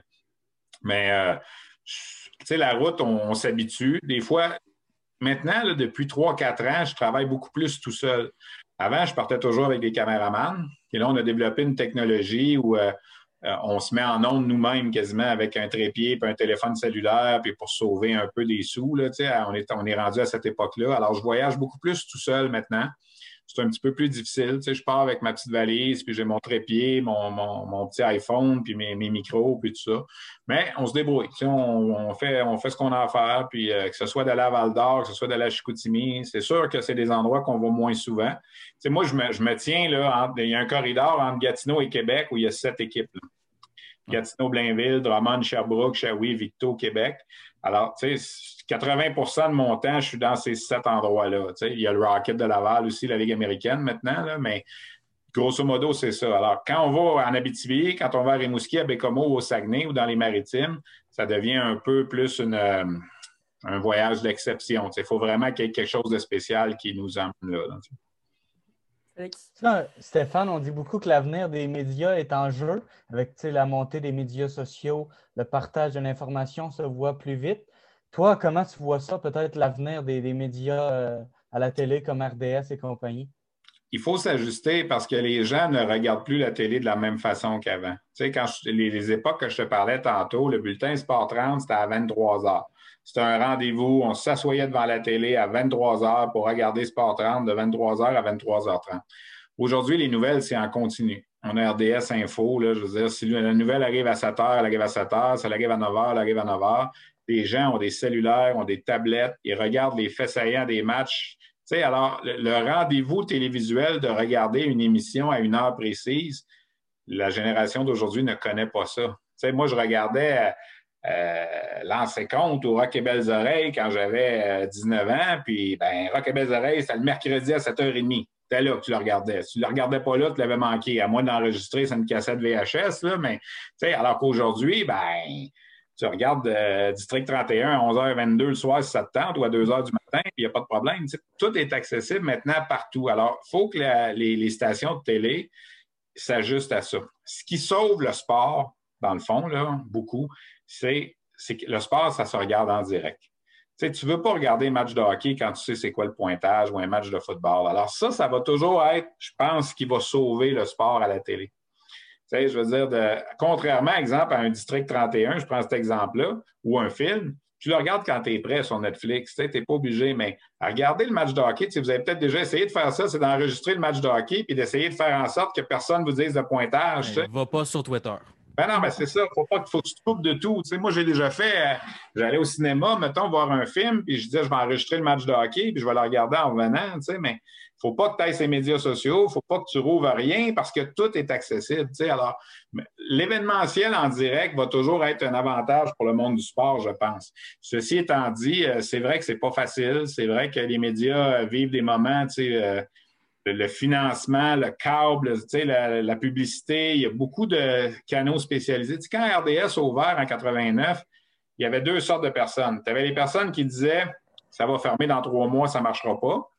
Puis tu avais les personnes qui disaient c'est ça l'avenir de la télé. On va avoir des canaux spécialisés pour le sport, des canaux spécialisés pour la musique, des canaux spécialisés pour la météo, pour les nouvelles. Finalement, c'est eux qui ont eu raison. Mm. Moi, quand j'étais petit, là, quand j'avais 15 ans, il y avait trois postes de télé. Tu avais TVA, Radio-Canada, quatre saisons, puis c'est ça. Tu n'avais pas accès à autre chose. Alors, tu sais, il faut s'ajuster. Je pense que la, capacité de s'ajuster va, va, sauver ceux qui vont être capables de le faire. Euh, que ce soit au niveau des médias, que ce soit en tant qu'individu, tu sais, s'ajuster à, à la nouvelle technologie. Tu sais, moi, quand on m'est arrivé il y a trois ans avec euh, le principe de, partir à des matchs de hockey tout seul puis de me mettre en onde tout seul, hey, sais, quand ça fait 25 ans, tu travailles d'une façon, là, puis là, mm-hmm. ton boss te dit, ben, caméraman, ça n'existe plus, là. Fait qu'il faut que tu montes ton trépied toi-même, tu installes ton écran, ton, ton spot, ton micro, puis là, tu sais, les gens te regardent dans l'aréna, il n'y a pas de caméraman. Fait que, mais si j'avais dit, non, je ne veux pas faire ça, ben, OK, Steph, on va en mettre un autre on va en mettre un plus jeune qui va vouloir faire ça. alors, il faut, faut, que tu t'ajustes. Tu n'as pas le choix. Si tu veux, dans n'importe quoi, là, un coach au hockey, Scotty Bowman, il a gagné des Coupes Stanley dans les années 70, puis il en a gagné dans les années 90. Pourquoi? Parce qu'il s'est ajusté. sais, ce qu'il faisait aux joueurs en 70, il ne pouvait plus le faire aux joueurs en 90, ça n'aurait pas marché. Mm. Alors, c'est un peu la même affaire pour nous. Il faut, faut s'ajuster à, la technologie, à la vitesse d'information. Puis, si tu si t'ajustes, tu as une chance de, de passer au travers moi, j'ai écouté toutes les entrevues possibles que je peux trouver de toi. Puis celle de la poche bleue, j'ai vu euh, une certaine bague, la Coupe Mémorial. Est-ce que tu peux nous en parler un peu? Comment tu as fait pour finir avec une bague de la Coupe Mémorial? Même toi qui n'étais ah! pas dans l'équipe, oui, non, à la blague, aujourd'hui, je dis que j'étais l'entraîneur vidéo, là, 25 ans plus tard, mais euh, c'est qu'à cette époque-là, je reviens encore avec mes cassettes VHS parce que c'était ça qui, était la mode. Les équipes n'avaient pas la même technologie qu'aujourd'hui. Les matchs qu'ils filmaient, ben, ils filmaient ça sur une cassette VHS, ça donnait un, ça donnait un produit qui n'était pas très beau à la télé, puis tout ça. Alors, ça avait commencé peut-être 3-4 ans avant avec le Titan de Laval, les frères Morissette puis Bob Hartley, qui étaient entraîneurs à Laval croyaient beaucoup, eux, en, des images de motivation. Tu sais, euh, on va se faire une cassette ou euh, on va se mettre une musique. Je me souviens, c'était Simply the Best de Tina Turner, mettons, tu sais, puis on va monter des images. Je me souviens, Bob Hartley me disait toujours, Steph, j'ai besoin d'une cassette. Mais moi, une coupe de but, une coupe d'arrêt, puis une coupe de tape à C'est le même qui disait ça, Bob. Parce que dans ce temps-là, il y avait plus de bagarres au hockey junior, puis tout ça. Fait qu'on faisait un montage d'à peu près quatre minutes. Simply the best. Puis on montait des images du temps de Laval qui comptaient des buts, puis la foule qui crie, puis tout ça. Puis eux, ils, se roulaient ça dans le vestiaire avant d'embarquer sa glace. Aujourd'hui, tout le monde fait ça. Tu sais, je veux dire, c'est pas. Euh, mais à cette époque-là, c'est pas tout le monde qui faisait ça. Puis, il y a des équipes qui essayaient de se les faire eux-mêmes, les cassettes, puis, avec un résultat assez moyen, parce que c'est des cassettes VHS, puis faire du montage, c'est pas comme aujourd'hui, puis tout ça. Alors, alors moi, je, il m'avait demandé de faire ça, puis ça avait fait boule de neige un peu, parce qu'il y a d'autres équipes qui avaient su que j'en faisais. Fait que j'en faisais pour Normand Flynn qui coachait à Saint-Hyacinthe, j'en faisais pour Alain Rajotte qui coachait à Grand Bay. Puis, puis quand est arrivée la fameuse conquête de 1996 des Prédateurs, j'avais fait une cassette encore une fois au frère Morissette qui était rendu à Grand Bay avec Michel Terrien. Puis là, ils avaient gagné la fameuse Coupe du Président.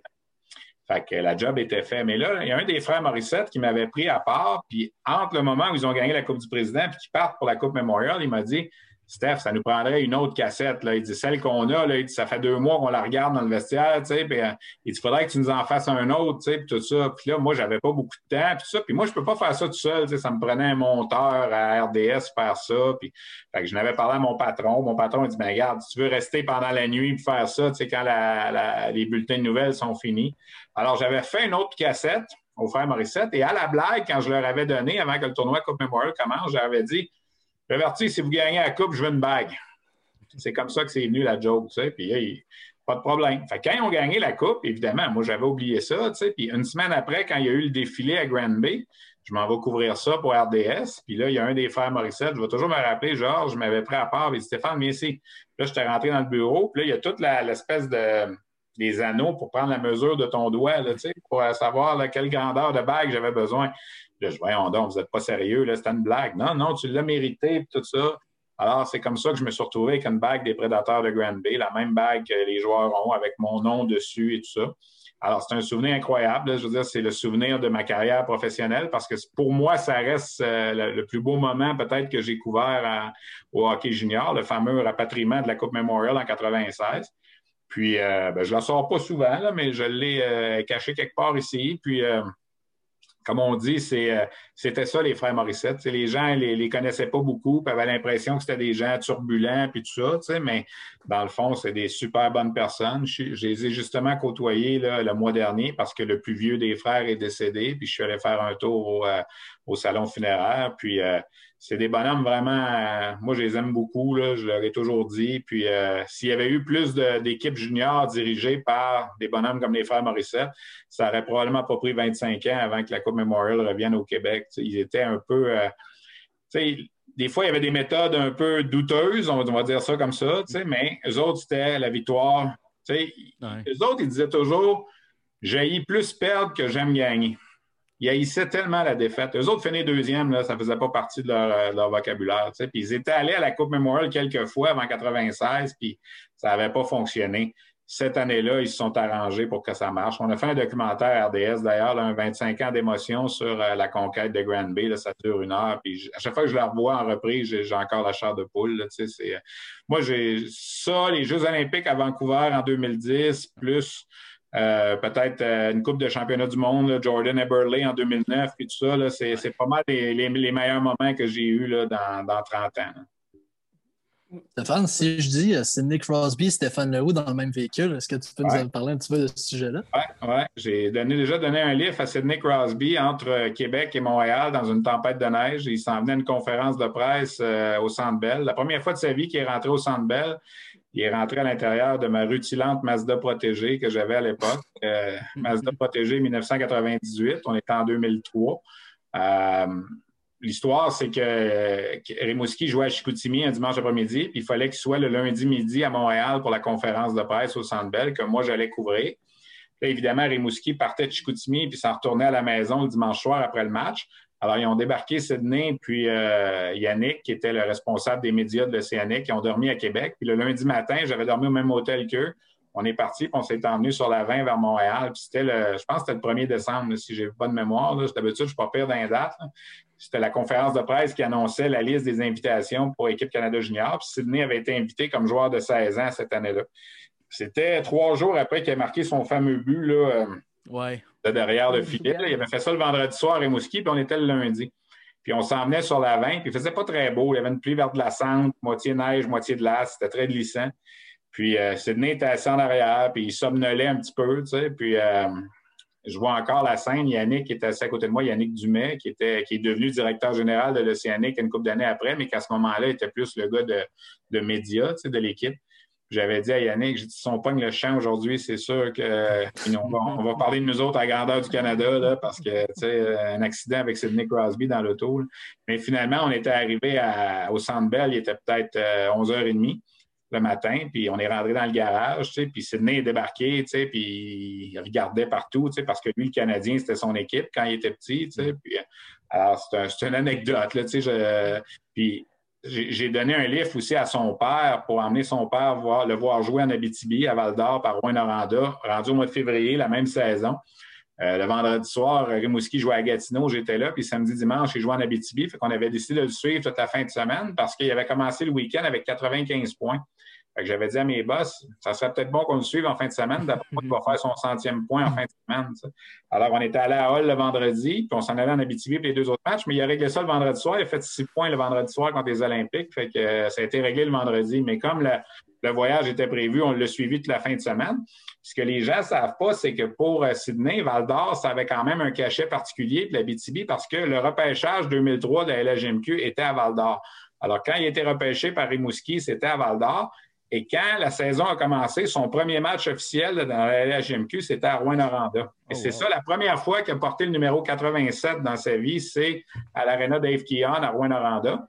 Puis après deux périodes, c'était 2-0 pour Rouen-Noranda. Puis en troisième, il en a compté trois, puis Rimouski a gagné. la légende a parti là, puis euh, c'est un, bonhomme extraordinaire. Puis quand il était retourné en février, mais ben, son père avait su que, je m'en allais là en auto, puis j'étais seul pour monter de, de Hall en Abitibi. Fait qu'il avait embarqué avec moi le samedi matin, puis on avait fait écoute, six heures de route pour monter en Abitibi.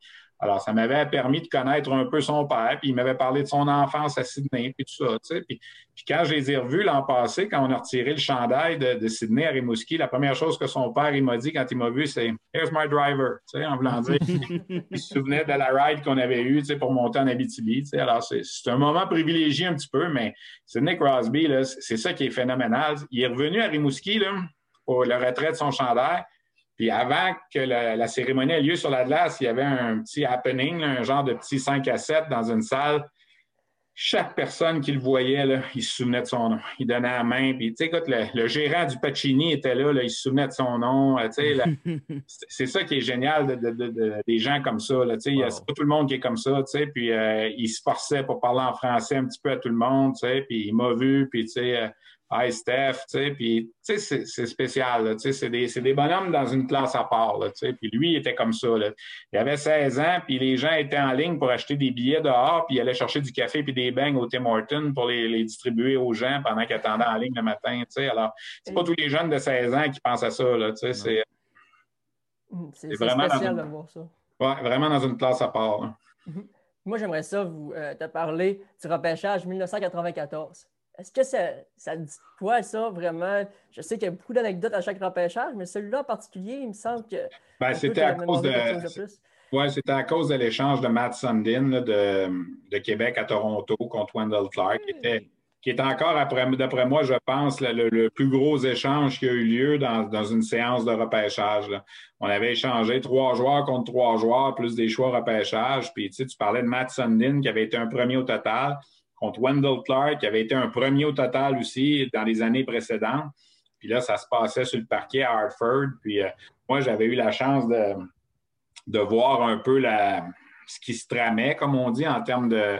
Puis j'avais réussi à avoir une feuille, j'avais été, comme on dit, sniffer au-dessus des épaules de- des, des PR des deux équipes. Puis j'avais sorti la, la, la, nouvelle avant tout le monde dans ce temps-là. Ça avait peut-être pris euh, 35 minutes avant que, entre le moment où moi je l'ai dit à la télé puis que c'est arrivé vraiment. Puis encore là, il n'y avait pas de médias sociaux à l'époque, il n'y avait pas de Twitter, il n'y avait pas rien. Moi, je dis ça à la télé. Puis je veux dire, j'ai j'ai 26 ans, là, je ne suis pas aussi crédible que je le suis aujourd'hui. J'étais encore un jeune blanc-bec un peu.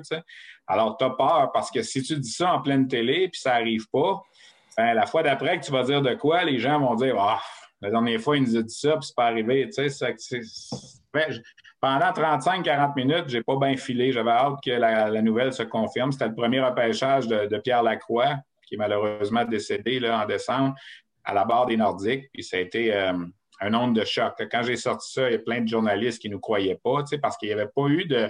Il avait pas eu de rumeur en ce sens-là du tout avant.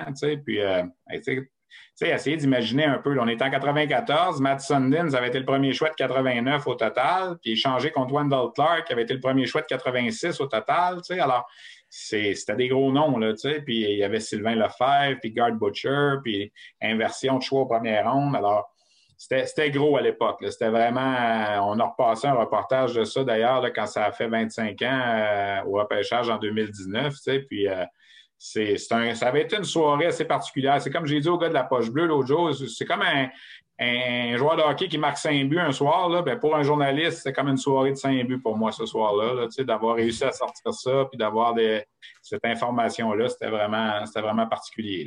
J'aime que tu as utilisé la même stratégie que ma mère faisait pour regarder avec qui je textais quand j'étais plus jeune, de regarder au-dessus de l'épaule. C'est comme parce que mon patron m'avait dit, dit, regarde là-bas, les deux PR, ils ont une feuille dans les mains, puis je pense qu'il y a des non-joueurs sur la feuille. Tu sais, lui avait été le premier, tu sais, un peu à me mettre au parfum. C'est comme si je m'étais dit, je vais aller voir au risque de me faire prendre, là, tu sais, au risque de me faire pogner. Mais fait que je, puis je me souviens même, j'ai tellement regardé vite qu'il y a deux noms que je n'avais pas vus comme il faut. Tu sais, j'avais vu Sundin, j'avais vu Clark, j'avais vu Butcher, j'avais vu Lefebvre, mais il y avait Wilson et Warrener aussi que je n'avais pas vraiment vu. tu sais. Quand j'avais sorti le premier coup, je n'étais pas convaincu à 100% de l'échange au complet, mais je savais qu'il y avait Sundin et Clark.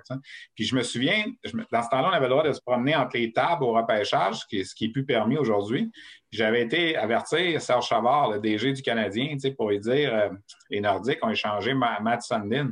Puis là, il m'avait regardé avec des yeux me voulant dire Tu me niaises, là, tu sais, c'est pas. euh, Puis, tu sais, c'était gros, là, dans ce temps-là, la rivalité canadien-nordique, c'était fort. Puis c'est comme s'il ne me croyait pas sur le coup, tu sais. Puis ça reste comme ça. Puis une demi-heure après, quand l'annonce de l'échange se fait, quand Gary Bettman, we have a trade, puis il sort tous les noms que, que j'avais dit, tu sais. Là, écoute, j'ai l'impression d'avoir perdu 50 livres ce soir-là, tu sais, sur les épaules. Puis après ça, tu sais, quand j'ai revu Serge Chavard un petit peu plus tard, tu sais, il m'a comme fait un signe de la tête en voulant dire, tu sais, merci, tu avais raison. Puis j'ai comme eu toujours après ça senti que j'avais le respect, tu sais, de, de Serge Chavard. Qui...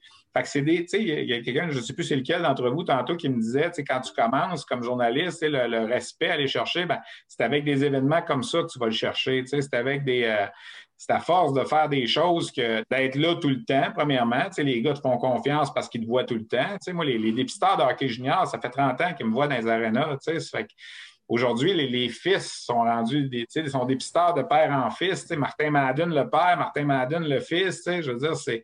Puis les, joueurs, c'est pareil. Louis Robitaille, il coach les, euh, les Olympiques de Gatineau, mais je l'ai découvert quand il jouait pour le Rocket de Montréal. Puis je veux dire, a la même face que dans le temps. Je veux dire, c'est le même genre de gars. Je veux dire, j'ai une relation avec ces gars-là qui n'est pas la même que un jeune journaliste qui arrive et qui est un peu penaud d'aller faire une entrevue. Je veux dire, c'est.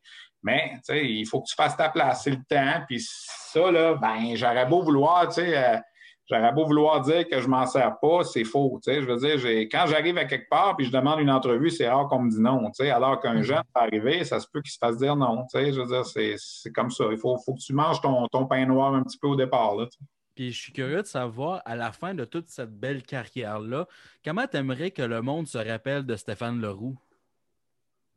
Ben, comme un gars qui travaillait fort, comme un gars qui, aimait ça, sa job, qui était passionné. Tu sais, après 30 ans, là, moi, j'ai encore. Euh, sais, je vous parle, là, puis regardez, là, j'ai, mon cahier de statistiques ici, là, je suis en train de tout mettre mes notes, championnat du monde à jour, tu sais, je pourrais pas obliger de faire ça, là, tu sais, je veux dire, je trouverais bien des affaires sur Internet, mais moi, j'aime ça, avoir mes notes à moi, tu sais, taper mes affaires, mes tableaux, mes, euh, mes statistiques que moi, je compile, tu sais, puis... Fait que je fais ça, j'ai un cartable pour la Coupe Memorial, j'ai un cartable pour le repêchage junior, j'ai un cartable pour la Ligue nationale, tu sais, j'ai, j'ai des cartables pour chaque saison, tu sais, je suis un... J'ai, gardé un... Pardon? Un maniaque. Oui, c'est ça. Je suis un, peu maniaque, c'est sûr. Tu sais, euh, mais en même temps, quand tu aimes ce que tu fais, tu sais, c'est. Euh, moi, je vais être en congé demain, là, je ne travaille pas, là, fait que je vais probablement finir de mettre mon cartable à jour. Ça va être ça, mon après-midi demain. Je vais prendre ma petite marche une heure de temps, puis quand on revenir, je vais m'installer. Puis j'ai pas l'impression de travailler. J'ai l'impression de m'amuser. Puis des fois, ben, je peux passer une journée complète là-dedans. Tu sais, je trouve des nouvelles affaires. Hey, il est arrivé comme cette année, il est arrivé des choses dans le tournoi qui n'étaient jamais arrivées. il y a un défenseur de 16 ans de la Slovaquie qui a ramassé quatre passes dans le tournoi. Mais là, je vais me mettre à chercher tous les joueurs de, des défenseurs de 16 ans qui ont joué dans le tournoi, puis il va avoir une note de prête pour la prochaine fois que ça va arriver. C'est ça la passion, dans le fond. Quand tu aimes ce que tu fais, tu n'as pas l'impression de travailler. Quand je me lève le matin pour aller faire des matchs de hockey, je me considère encore chanceux après 30 ans. Alors, pour répondre à ta question, ben, je veux que les gens se rappellent d'un gars qui Oh, c'était peut-être pas toujours le plus sympathique, c'était peut-être pas toujours le plus souriant, mais c'était un gars qui était sa coche pour la job, puis que, tu sais, euh, puis moi, euh, je vais être bien content avec ça. Là, c'est, euh, puis ce que je dis à mon fils aujourd'hui, c'est la même affaire. Tu sais, travaille, arrange-toi pour. tu sais, moi, moi encore aujourd'hui, après 30 ans, j'ai de la misère à dire non. Tu sais, les boss vont m'appeler, mettons, pour dire Hey Steph, on est mal pris, tu peux-tu animer l'antichambre samedi soir? Tu sais, mettons. Hey, j'avais un souper de prévu. Laisse faire, maman arranger. T'es mal pris. Là, je vais, alors qu'après 30 ans, je peux dire à mon boss, peux-tu appeler quelqu'un d'autre? Mais j'ai encore de la misère à dire non aujourd'hui. Alors que je vois des jeunes aujourd'hui, malheureusement, qui commencent, là, puis Oh, ben non, je ne travaille pas à soir. Là, je, m'en allais avec ma blonde faire du bicycle. Là, fait que je ne change pas ça. c'est correct. Tu as le droit là, de, de dire je m'en vais avec ma blonde faire du bicycle. Mais après ça, c'est peut-être pas toi qui vas avoir l'avancement que tu aurais peut-être mérité d'avoir si tu avais travaillé fort. Moi, ce que je dis à mon fils, entre autres, c'est accepte aujourd'hui des choses qui sont peut-être pas assez payantes, mais qui vont payer sur le long terme. J'en ai fait des choses pas payantes dans le début de ma vie. Là, dans le début de ma carrière, aller euh, faire des, annonces à des places, c'était pas, tu sais, j'avais pris ça, le salaire à l'heure, ça devait être 3 pièces et 25 mais ça te fait connaître, puis ça te fait, tu sais, ce que vous faites là en ce moment, c'est pas payant, là, tu sais, mais c'est avec, euh, c'est avec en faisant des affaires de même que vous pouvez vous faire connaître, puis que vous pouvez avancer, tu sais, là. Puis en passant, juste une petite parenthèse, mais si tu écris un livre, c'est clair que je le lis au complet je la jette.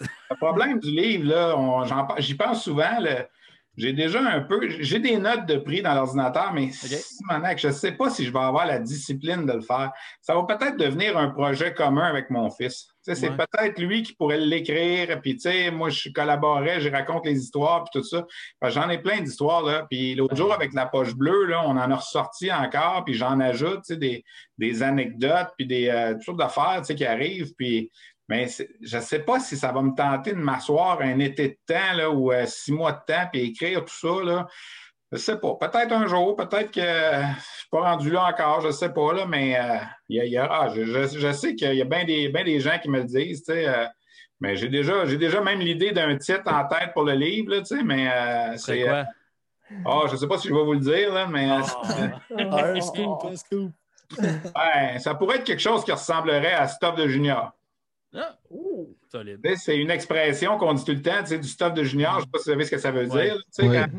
Ah, c'est ça. Ça pourrait peut-être être quelque chose comme ça. Là, mais encore faut-il que le faire, puis on, va se le dire, c'est pas avec ça que tu fais de l'argent non plus. Là, je veux dire, c'est. Euh, je regarde la, série de livres que Luc Gélina a fait. Ouais. Ben, les romans pour les adolescents, là, tu sais, j'aurais aimé ça, avoir, cette avoir eu cette idée-là. tu sais, C'est lui qui l'a eu, tu sais, puis écoute, je les ai dévorés, ces livres, puis même à un certain moment, tu sais, il me les faisait lire avant qu'ils sortent, puis là, je disais, hey, change ta date, là, c'est pas bon, tu sais, là, si tu veux vraiment que ce soit crédible, là, tu sais, même si c'était un roman, là, tu sais, on s'entend, tu sais, puis euh, Lui, c'est lui qui a fait les. C'est de la faute, hein? Ouais. C'est ça, Ouais. ça a commencé par euh, c'est la faute à Ovechkin, c'est la faute à Patrick Roy, c'est la faute à Carey Price. euh, mais puis, tu sais, ça s'est vendu puis ça se vend encore beaucoup dans les commissions scolaires parce que des livres pour les ados et les garçons, il n'y en a pas beaucoup. Il y en a, il y en a beaucoup pour les filles.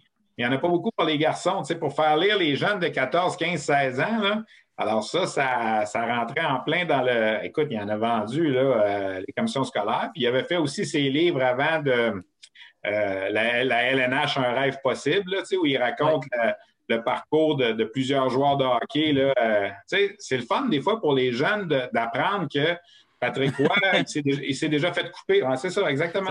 là. Ah, il y en a cinq, c'est ça. Le dernier, Ouais, c'est ouais. la faute à Félix Riopel, je pense. Hein? C'est ça, Ouais, mais c'est ouais, il y en a cinq au total, c'est juste que moi, j'ai juste lu quatre livres dans ma vie, Stéphane. OK. Ils sont là, les quatre. Ben, c'est ça. Je Mais tu t'as- quel âge, tu sais? C'était- Euh, vingt- 24 ans. Bon, ben, ça a sorti il y a quoi, 6-7 ans, tu sais? Fait que, Ben, ça fait un petit bout. Ça fait un petit bout. Ah. J'ai pas encore fini, par exemple. Ah, ouais, c'est ça, tu sais, ça, ça a fait lire beaucoup les jeunes, tu sais. Puis ça, ça traitait de hockey junior. Puis là, je me disais, Caroline, pourquoi j'ai pas pensé à ça, tu sais, là? Puis j'aurais aimé ça. Mhm. Regarde, C'est lui qui a eu l'idée, puis tant mieux pour lui, tu sais, je veux dire, c'est... euh, Puis, euh, tu sais, c'est un collègue de travail, Luc, ça fait 30 ans que je travaille avec, tu sais, on fait des, euh, on fait des poules de hockey ensemble, on fait des, euh, fait que tant mieux, là, tu sais, c'est une super bonne idée qu'il a eue, tu sais, puis euh, je sais qu'il travaille encore sur un projet, là, il n'a pas voulu me dire c'était quoi, là, mais il travaille sur quelque chose qui va sortir, là, je pense, l'année prochaine, là, puis... euh, puis même ça, ces livres-là que tu as montrés, il était question à un Mhm. certain moment d'une adaptation pour une série télévisée. Hey, c'est clair, j'écoute ça. Ça fait une bonne série, ça. Ouais, je pense pas que tu serais le seul, exactement. Ouais, peut-être ça, son fameux projet qui veut pas te parler. Ah, peut-être, je sais pas. Mais en tout cas, euh, non, il avait l'air à me dire que c'était un livre qu'il écrivait encore. Fait que- Ah, ok. Simon. Ouais, moi, ma question, là, dans le fond, c'est que tu en as vu plusieurs des joueurs de hockey dans ta vie, euh, beaucoup, beaucoup. Puis j'aimerais ça savoir, c'est lequel qui t'a le plus euh, surpris, qui t'a le plus marqué, mais qui n'a jamais atteint la Ligue nationale? Je sais qu'il y en a beaucoup, mais lui qui t'a le plus marqué. C'est pas, c'est pas toujours le fun de, de parler de ça parce que c'est des histoires qui sont pas, euh, tu sais, qui sont mal finies. Façon de parler, tu sais, mais tu sais, je me rappelle, il y avait un joueur qui s'appelait Chris Montgomery à la fin des années 90. Il avait été le premier choix du, euh, du Rocket de Montréal quand le hockey junior était revenu à Montréal en 99. Puis tout le monde disait de lui euh, que ça va être le premier, il va être un top dans la Ligue nationale. Finalement, la première liste de la Ligue nationale sort, il n'est même pas sa liste. Écoute, il n'est pas repêché. Il a fini avec les remparts, je pense, en 2003. Puis, il n'a jamais fait carrière au hockey. Pourtant, quand il était midget, tout le monde disait que c'était un gars extrêmement brillant. Tu faisais des entrevues avec lui, il avait 16 ans, là, puis il jasait devant la caméra, il était mature, puis tout ça. Puis, c'en est un exemple que, ça n'a pas fonctionné. Je veux dire, au niveau, euh, au niveau national, tu as des gars, là, euh, justement, pendant le championnat du monde, dans le temps des fêtes, euh, la journée de la médaille d'or, Brent Tully, vous irez voir ça là, sur Hockey DB. Il était le partner de Chris Pronger avec euh, les Peets de Peterborough. Il a gagné deux médailles d'or comme défenseur avec l'équipe Canada Junior. La deuxième année, il était capitaine de l'équipe canadienne junior. Ça n'a jamais fonctionné. C'était un défenseur de 6 et 4. Euh, lui puis lui Pronger, ils les appelaient les tours jumelles. C'était c'était vraiment là, des deux bons joueurs. Pronger, ça a marché. Lui, ça n'a pas fonctionné. Tu sais, pourquoi ça ne fonctionne pas? Tu sais pas. Tu n'as pas toujours. Puis tu en as d'autres que tu t'attends à rien. Là. Tu sais, tu t'attends à rien d'eux autres. Là, puis finalement, ils arrivent dans la Ligue nationale puis ils ont des carrières incroyables. Tu sais, Alex Burrows, là, tu sais, il jouait à Shawinigan comme joueur de 20 ans. Là, puis jamais j'aurais gagé ma, ma paye si j'avais été dépisteur que ce gars-là, ça serait rendu dans la Ligue nationale. Pascal Dupuis, en est un autre qui a joué à Shawinigan à 20 ans. Jamais j'aurais pensé qu'il se rendrait. Tu sais, David Desharnais, c'est un super bon joueur junior, mais je pensais pas qu'il se rendrait dans la Ligue nationale. Tu sais, si j'avais été dépisteur dans ce temps-là pour une équipe de la Ligue nationale, je n'aurais pas recommandé ces gars-là en haut. Alors, pourquoi eux, ça marche, puis ceux qui sont supposés de marcher, des fois, ça ne marche pas? Tu sais, c'est- c'est dur. à Le travail. Ouais, le travail. Puis des fois, il y a une conjoncture. Il y a, tu sais, il y a un, il y a un milieu familial qui va faire que ça ne marchera pas. Il y a- Tu sais, Galchenyuk à Montréal, là, il est- tu sais, n'était pas bien entouré. Quand le Canadien l'a repêché, il ne connaissait pas cette variable-là, tu sais, que dès qu'il commençait à faire de l'argent, son père viendrait vivre avec, sa soeur viendrait vivre avec, il faudrait qu'il fasse vivre toute la famille, puis que, tu sais, il y avait peut-être des dépendances au casino, puis il y avait, tu sais, c'est pas évident, tu sais. Fait que tout le monde dit, ah, c'est un flop, ils se sont trompés, mais tu pouvais pas vraiment prévoir ça, tu sais. Il y en a que c'est des blessures, tu sais, il y en a que c'est, ça marchera jamais à cause des blessures. Tu sais, Angelo Esposito, là, c'est un joueur exceptionnel dans le junior, tu sais, il a fait 100 points quasiment à 16 ans, tu sais, avec Radulov, puis il a gagné la médaille d'or avec l'équipe Canada Junior. Il jouait sur la même ligne que John Tavares. Là, mais bon, il a une grosse blessure au genou, puis sa force, c'était sa vitesse, puis il n'a jamais pu être le même après. Puis il a joué quelques années en Europe, en Italie. Puis, mais le monde disait Ah, okay, Pittsburgh, il leur pêché en première ronde. C'est un flop. C'est pas facile de dire de quelqu'un que c'est un flop. Moi, j'animais à la radio en remplacement il y a peut-être deux ans, puis on avait, c'était venu sur le sujet un soir. Puis les gens se sont même appelés pour me dire qu'Alexandre Degg, c'était un flop. Là, je disais aux gens, à brûle pour point, pas d'ordinateur. Il a joué combien de matchs, Alexandre Degg, dans la Ligue nationale dans sa carrière? Il en a joué au moins 600, 700, je pense. Oui, mais il en a joué 615. Mais il y a bien du monde qui répondait Oh, 20, 30. Hey, ce gars-là, il a fait 50 points comme recrue à 18 ans dans, dans la pire équipe de la Ligue nationale je veux dire, on était ébahis par Kotkaniemi il y a deux ans qui a fait 32 points. Là. Tu sais, je veux dire, Degg en a fait 50. il n'a peut-être pas eu la carrière qu'il aurait pu avoir s'il avait été vraiment sérieux, s'il avait été vraiment passionné. Tu sais. Je veux dire que ce gars-là, c'est un flop. Excuse-moi, il y en a des pires flops que ça. Là. Tu sais, je veux même avec le Wild du Minnesota, quand ils sont arrivés dans la Ligue, il était avec une équipe qui n'avait rien puis qui a réussi à faire 50 points pareil avec eux autres. Là. Même, même à la fin de sa carrière dans la Ligue nationale, il était capable de faire du 50 points avec une équipe un peu décimée. Là. Au hockey junior, là, avant Crosby, c'est le seul qui a fait déplacer des foules. Mm. C'est le seul que quand les Tigres de Victoriaville allaient jouer, mettons, à Saint-Jean contre les Lynx, l'aréna était plein. Il allait jouer à Hall, l'aréna était plein. Tu sais, Vincent Le Cavalier ne faisait pas déplacer les foules tant que ça. Il était bon, Vincent Le Cavalier, mais c'est pas vrai, à part Laval, peut-être, c'est pas vrai qu'il y avait plus de monde dans les autres arénas quand Rimouski venait jouer quand Crosby était là, oui, les arénas se remplissaient, mais quand Alexandre Degg était là, écoute, Alexandre Degg, la ligne bleue au filet, c'est le plus vite que j'ai vu en, 30 ans dans la Ligue junior majeure. Euh, c'était phénoménal, ce gars-là. Moi, j'ai toujours beaucoup aimé Alexandre. Ils ont tiré son chandail à Victoriaville il y a deux, trois ans. J'étais tellement content de le revoir, lui, lui ses parents, puis tout ça. Peut-être qu'il manquait de sérieux quand il avait 18 ans, mais Pensez-y, là, vous avez 18-19 ans, là, puis là, vous, vous faites euh, domper 12,5 millions US dans votre compte de banque en 5 ans pour jouer au hockey. Lui, Alex, là, sa passion, c'était les vêtements, c'était les voitures, c'était les femmes. le hockey lui permettait de vivre ses passions, mais c'était-tu vraiment un maniaque de hockey? Crosby, là, il pensait juste au hockey. C'était le premier sadlas pendant les entraînements. Les gens à Rimouski étaient obligés de cacher ses patins s'ils voulaient, absolument qu'ils prennent une journée de congé. Là. Parce que ça avait beau être congé, il venait à l'aréna pareil, il mettait ses patins puis il embarquait. Hmm. À un certain moment, ils ont été obligés de cacher ses patins dans l'aréna pour dire, tu sais, pas aujourd'hui. Tu sais, Alexandre Deck, tu n'avais pas besoin de faire ça. Tu sais, il avait pas la même passion. Ça ne fait pas de lui une mauvaise personne, au contraire, tu sais. Puis, mais pour moi, Alexandre Deck, c'est loin d'être un flop. Il a joué 600 matchs dans la Ligue nationale. Il y a un paquet de premiers choix au total qui n'ont pas fait ça. Là. Félix? Tantôt, euh, Stéphane, tu as parlé du fait que si tu avais été dépisteur, est-ce que tu as déjà eu, par curiosité, des offres pour être dépisteur? Jamais eu, jamais eu une offre concrète, tu sais, vraiment dire écoute, on veut te rencontrer, puis on t'offre euh, non, mais j'ai déjà eu des discussions comme ça avec des, euh, des, dépisteurs d'équipe, puis avec des dirigeants, puis tout ça, mais c'était pas quelque chose de sérieux, puis c'est pas quelque chose que j'aurais été prêt, je pense, à faire là, là parce que tu sais, être dépisteur, c'est très ingrat. Là à moins d'être le dépisteur chef, à moins d'être le boss, d'être Trevor Timmons, je veux dire, moi, là, je peux aller voir 200 matchs de hockey dans une saison comme dépisteur au Québec, puis je vais faire ma liste, puis je vais dire, moi, je pense que lui, lui, lui sont bons, puis on devrait les repêcher. Mais si ça ne donne pas à la fin, là, on ne les repêche pas. on vient de le vivre. ça fait quatre ans de suite que le Canadien ne prend pas un gars de la LHGMQ dans les quatre premières rondes. Je serais beau être là, mais au bout de la table, et dire Hey, devriez leur pêcher, Hendrix Lapierre, il est bon, là. S'il t'écoute pas puis tu n'es pas le boss, là, tu sais, j'ai plein d'amis qui sont dépisteurs d'équipe puis ils me le disent tous, là, tu sais, c'est pas facile. Tu vas voir 150, 200 matchs de hockey, tu es passionné par ta job, tu fais tes rapports, tu fais de la route, tu couches dans des hôtels, tu manges des burgers à 20 en roulant, tu sais. Puis à la fin, là, l'équipe repêche 16 joueurs, là. Il y a sept rondes. Des fois, tu n'as même pas tes sept choix. Là. Des fois, ton boss en échange un ou deux. Fait que tu en pêches cinq ou six. Fait que ça se peut là-dedans que tu repêches deux Européens. Ça se peut que tu repêches un gars des collèges américains, deux gars de l'Ouest.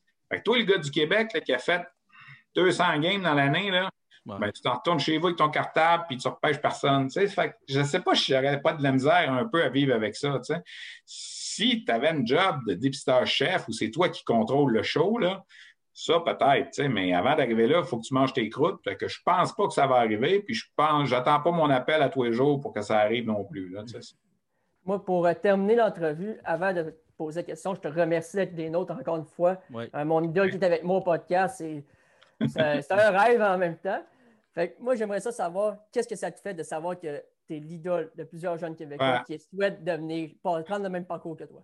J'ai j'ai de la misère un peu avec ça parce que j'ai pas l'impression de mériter ça. Là. Je veux dire, c'est. Ah euh, oui, non, mais tu fais pas cette job-là pour ça. Tu sais, je veux dire, je fais pas cette job-là. Tant mieux là, si ça peut inspirer certaines personnes. Puis euh, merci, là, mais tu sais, je fais pas ça pour ça. Là. Tu sais, je fais ça parce que moi, je, je vis ma passion, puis je me considère chanceux, je gagne ma vie avec ça. Puis écoutez, tu sais, j'étais allé en Finlande, j'étais allé en République tchèque, j'étais allé en Suède, j'étais allé en Russie, j'étais fait plein de places aux États-Unis, au Canada.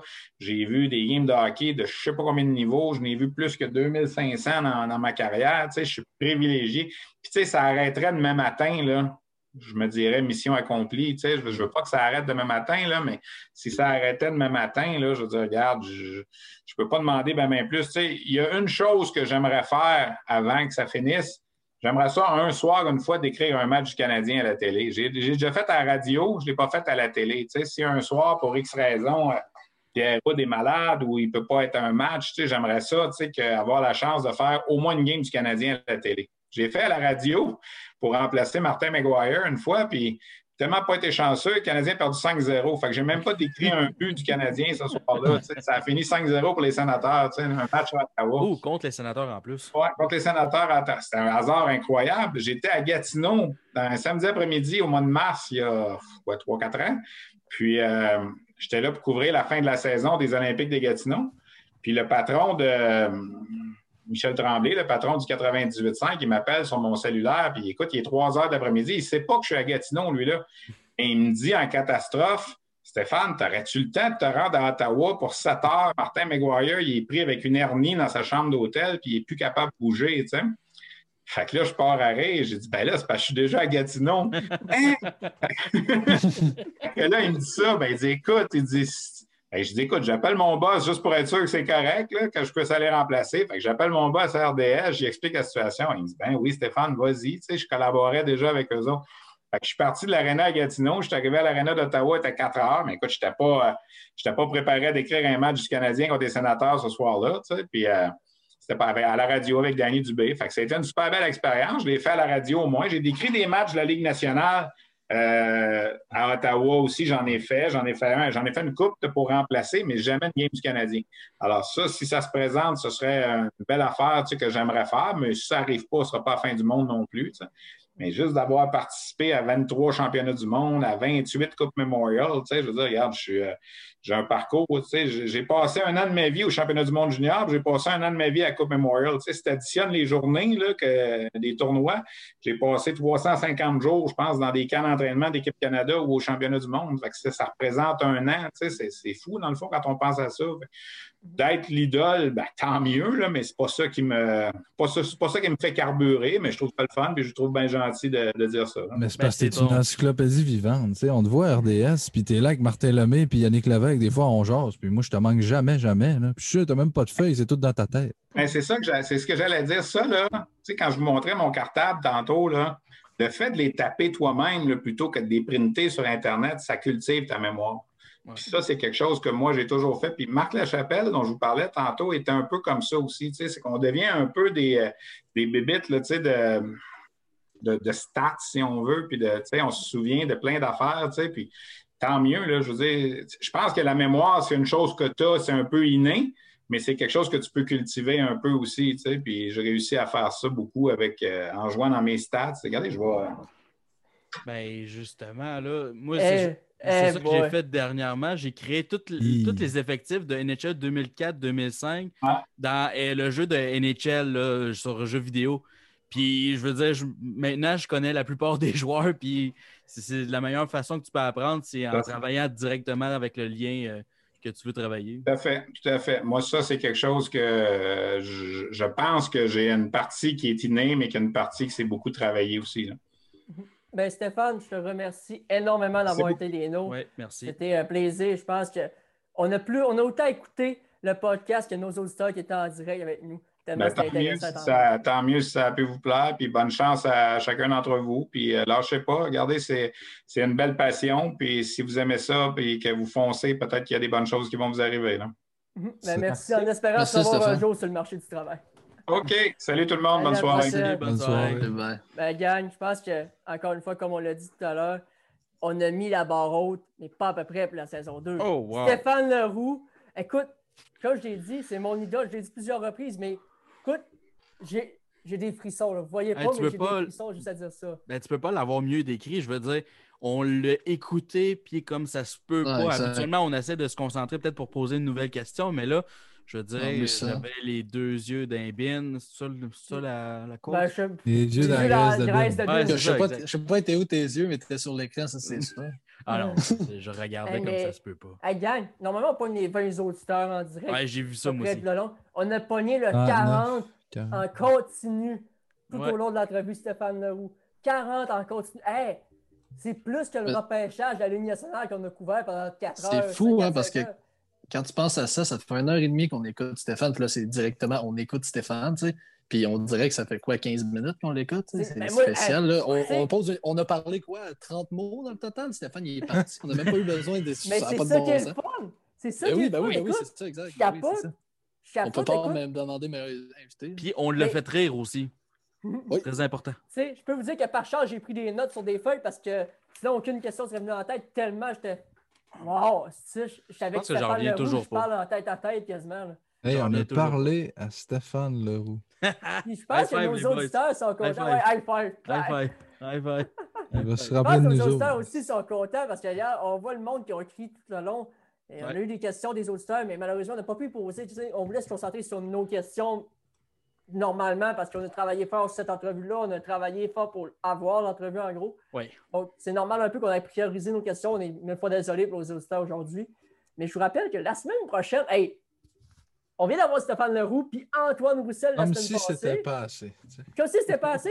Éric Bélanger, un Ah oui. ancien de la Ligue nationale, euh, le coach de l'équipe pour qui je travaille, les Chevaliers de Lévis. Que va j'ai être créé à avec la table de NHL jockey. aussi. T'as créé à la NHL, t'as-tu créé le commentateur en haut, euh, Jean-Michel Fortin? Hein? De quoi tu parles? Non, non, pas. fa-! Va me créer moi 23 avant, là. Overall. Ah non, mais sérieusement, Éric Bélanger, si les statistiques ne parlent pas d'elles-mêmes, je veux dire, c'est un excellent joueur défensif. Euh, Écoute, Mm. quand on parlait des joueurs de rôle, Éric Bélanger en était un excellent à travers sa carrière dans la Ligue Mm. nationale. Fait que moi, j'ai encore une fois très Ouais. hâte de vous Il y a revoir. quand même 820 games dans la Ligue nationale, Ben non, mais c'est 358 ça, mais points. je- regardez pas le 300 quelques points. C'est un des très bons joueurs défensifs de la Ligue. là. Puis avec un peu de chance, on va peut-être être capable de lui soutirer un petit Edmonton Callis. Ça serait le fun. Ça, Ah, c'est sûr que j'aimerais ça. S'il vous plaît. Ouais. Non, mais t'as juste à y poser. Comment t'aimais Edmonton? Edmonton, Carlis? Ah ouais, s'il te plaît. Mais Edmonton, Moi, c'est beau? eh, on ne parlera pas d'Edmonton, je pense. Ah oui, on va y parler Mais d'Edmonton. Première question. les boys, comme on dit avec les chevaliers, quand tu vas au game des chevaliers, je sais que vous ne vous êtes pas allé, mais ça crie un chevalier. Là, le coach des chevaliers va être avec la table de Ouais, hockey puis- la semaine prochaine. Ils nous ont écrit justement les Chevaliers pour dire que oui, c'est vrai, Antoine Samuel aussi a joué pour les Chevaliers. Fait que, Mhm. Ça va être une émission Chevalier de Lévis. Le commentateur des games, deux, un ancien, puis le coach. Demander? Avant, puis Félix va pouvoir me dire, j'ai raison, leur nom, c'était les commandeurs, je pense. Ouais. Ouais, les commandeurs. Ouais, euh, je me rappelle un tournoi mag quand j'étais plus jeune, j'avais fait le l'équipe d'étoiles, puis j'avais porté un uniforme des commandeurs de Lévis. C'est la seule et l'unique raison pourquoi je me rappelle d'eux autres. Bien fait de changer de nom. hein. Commandeur, c'est pas... Ben, c'est pas grave. Là-dessus, gang, je remercie tous nos auditeurs. On est encore 16, euh, 16 auditeurs en continu. Merci à tous d'avoir été là. C'est Jean-Michel Fortin, Félix Ben, Simon Tremblay, Marc-André Savard, Jonathan Defoy dernier. et notre invité de marque de la saison. Je crois que ça va être dur à égal- égaler pour les autres invités. Stéphane Leroux. Encore une fois, merci beaucoup, Stéphane, d'avoir été des nôtres. Sur ce, on dit salut tout le monde. À la prochaine. Ciao, bye. Ciao.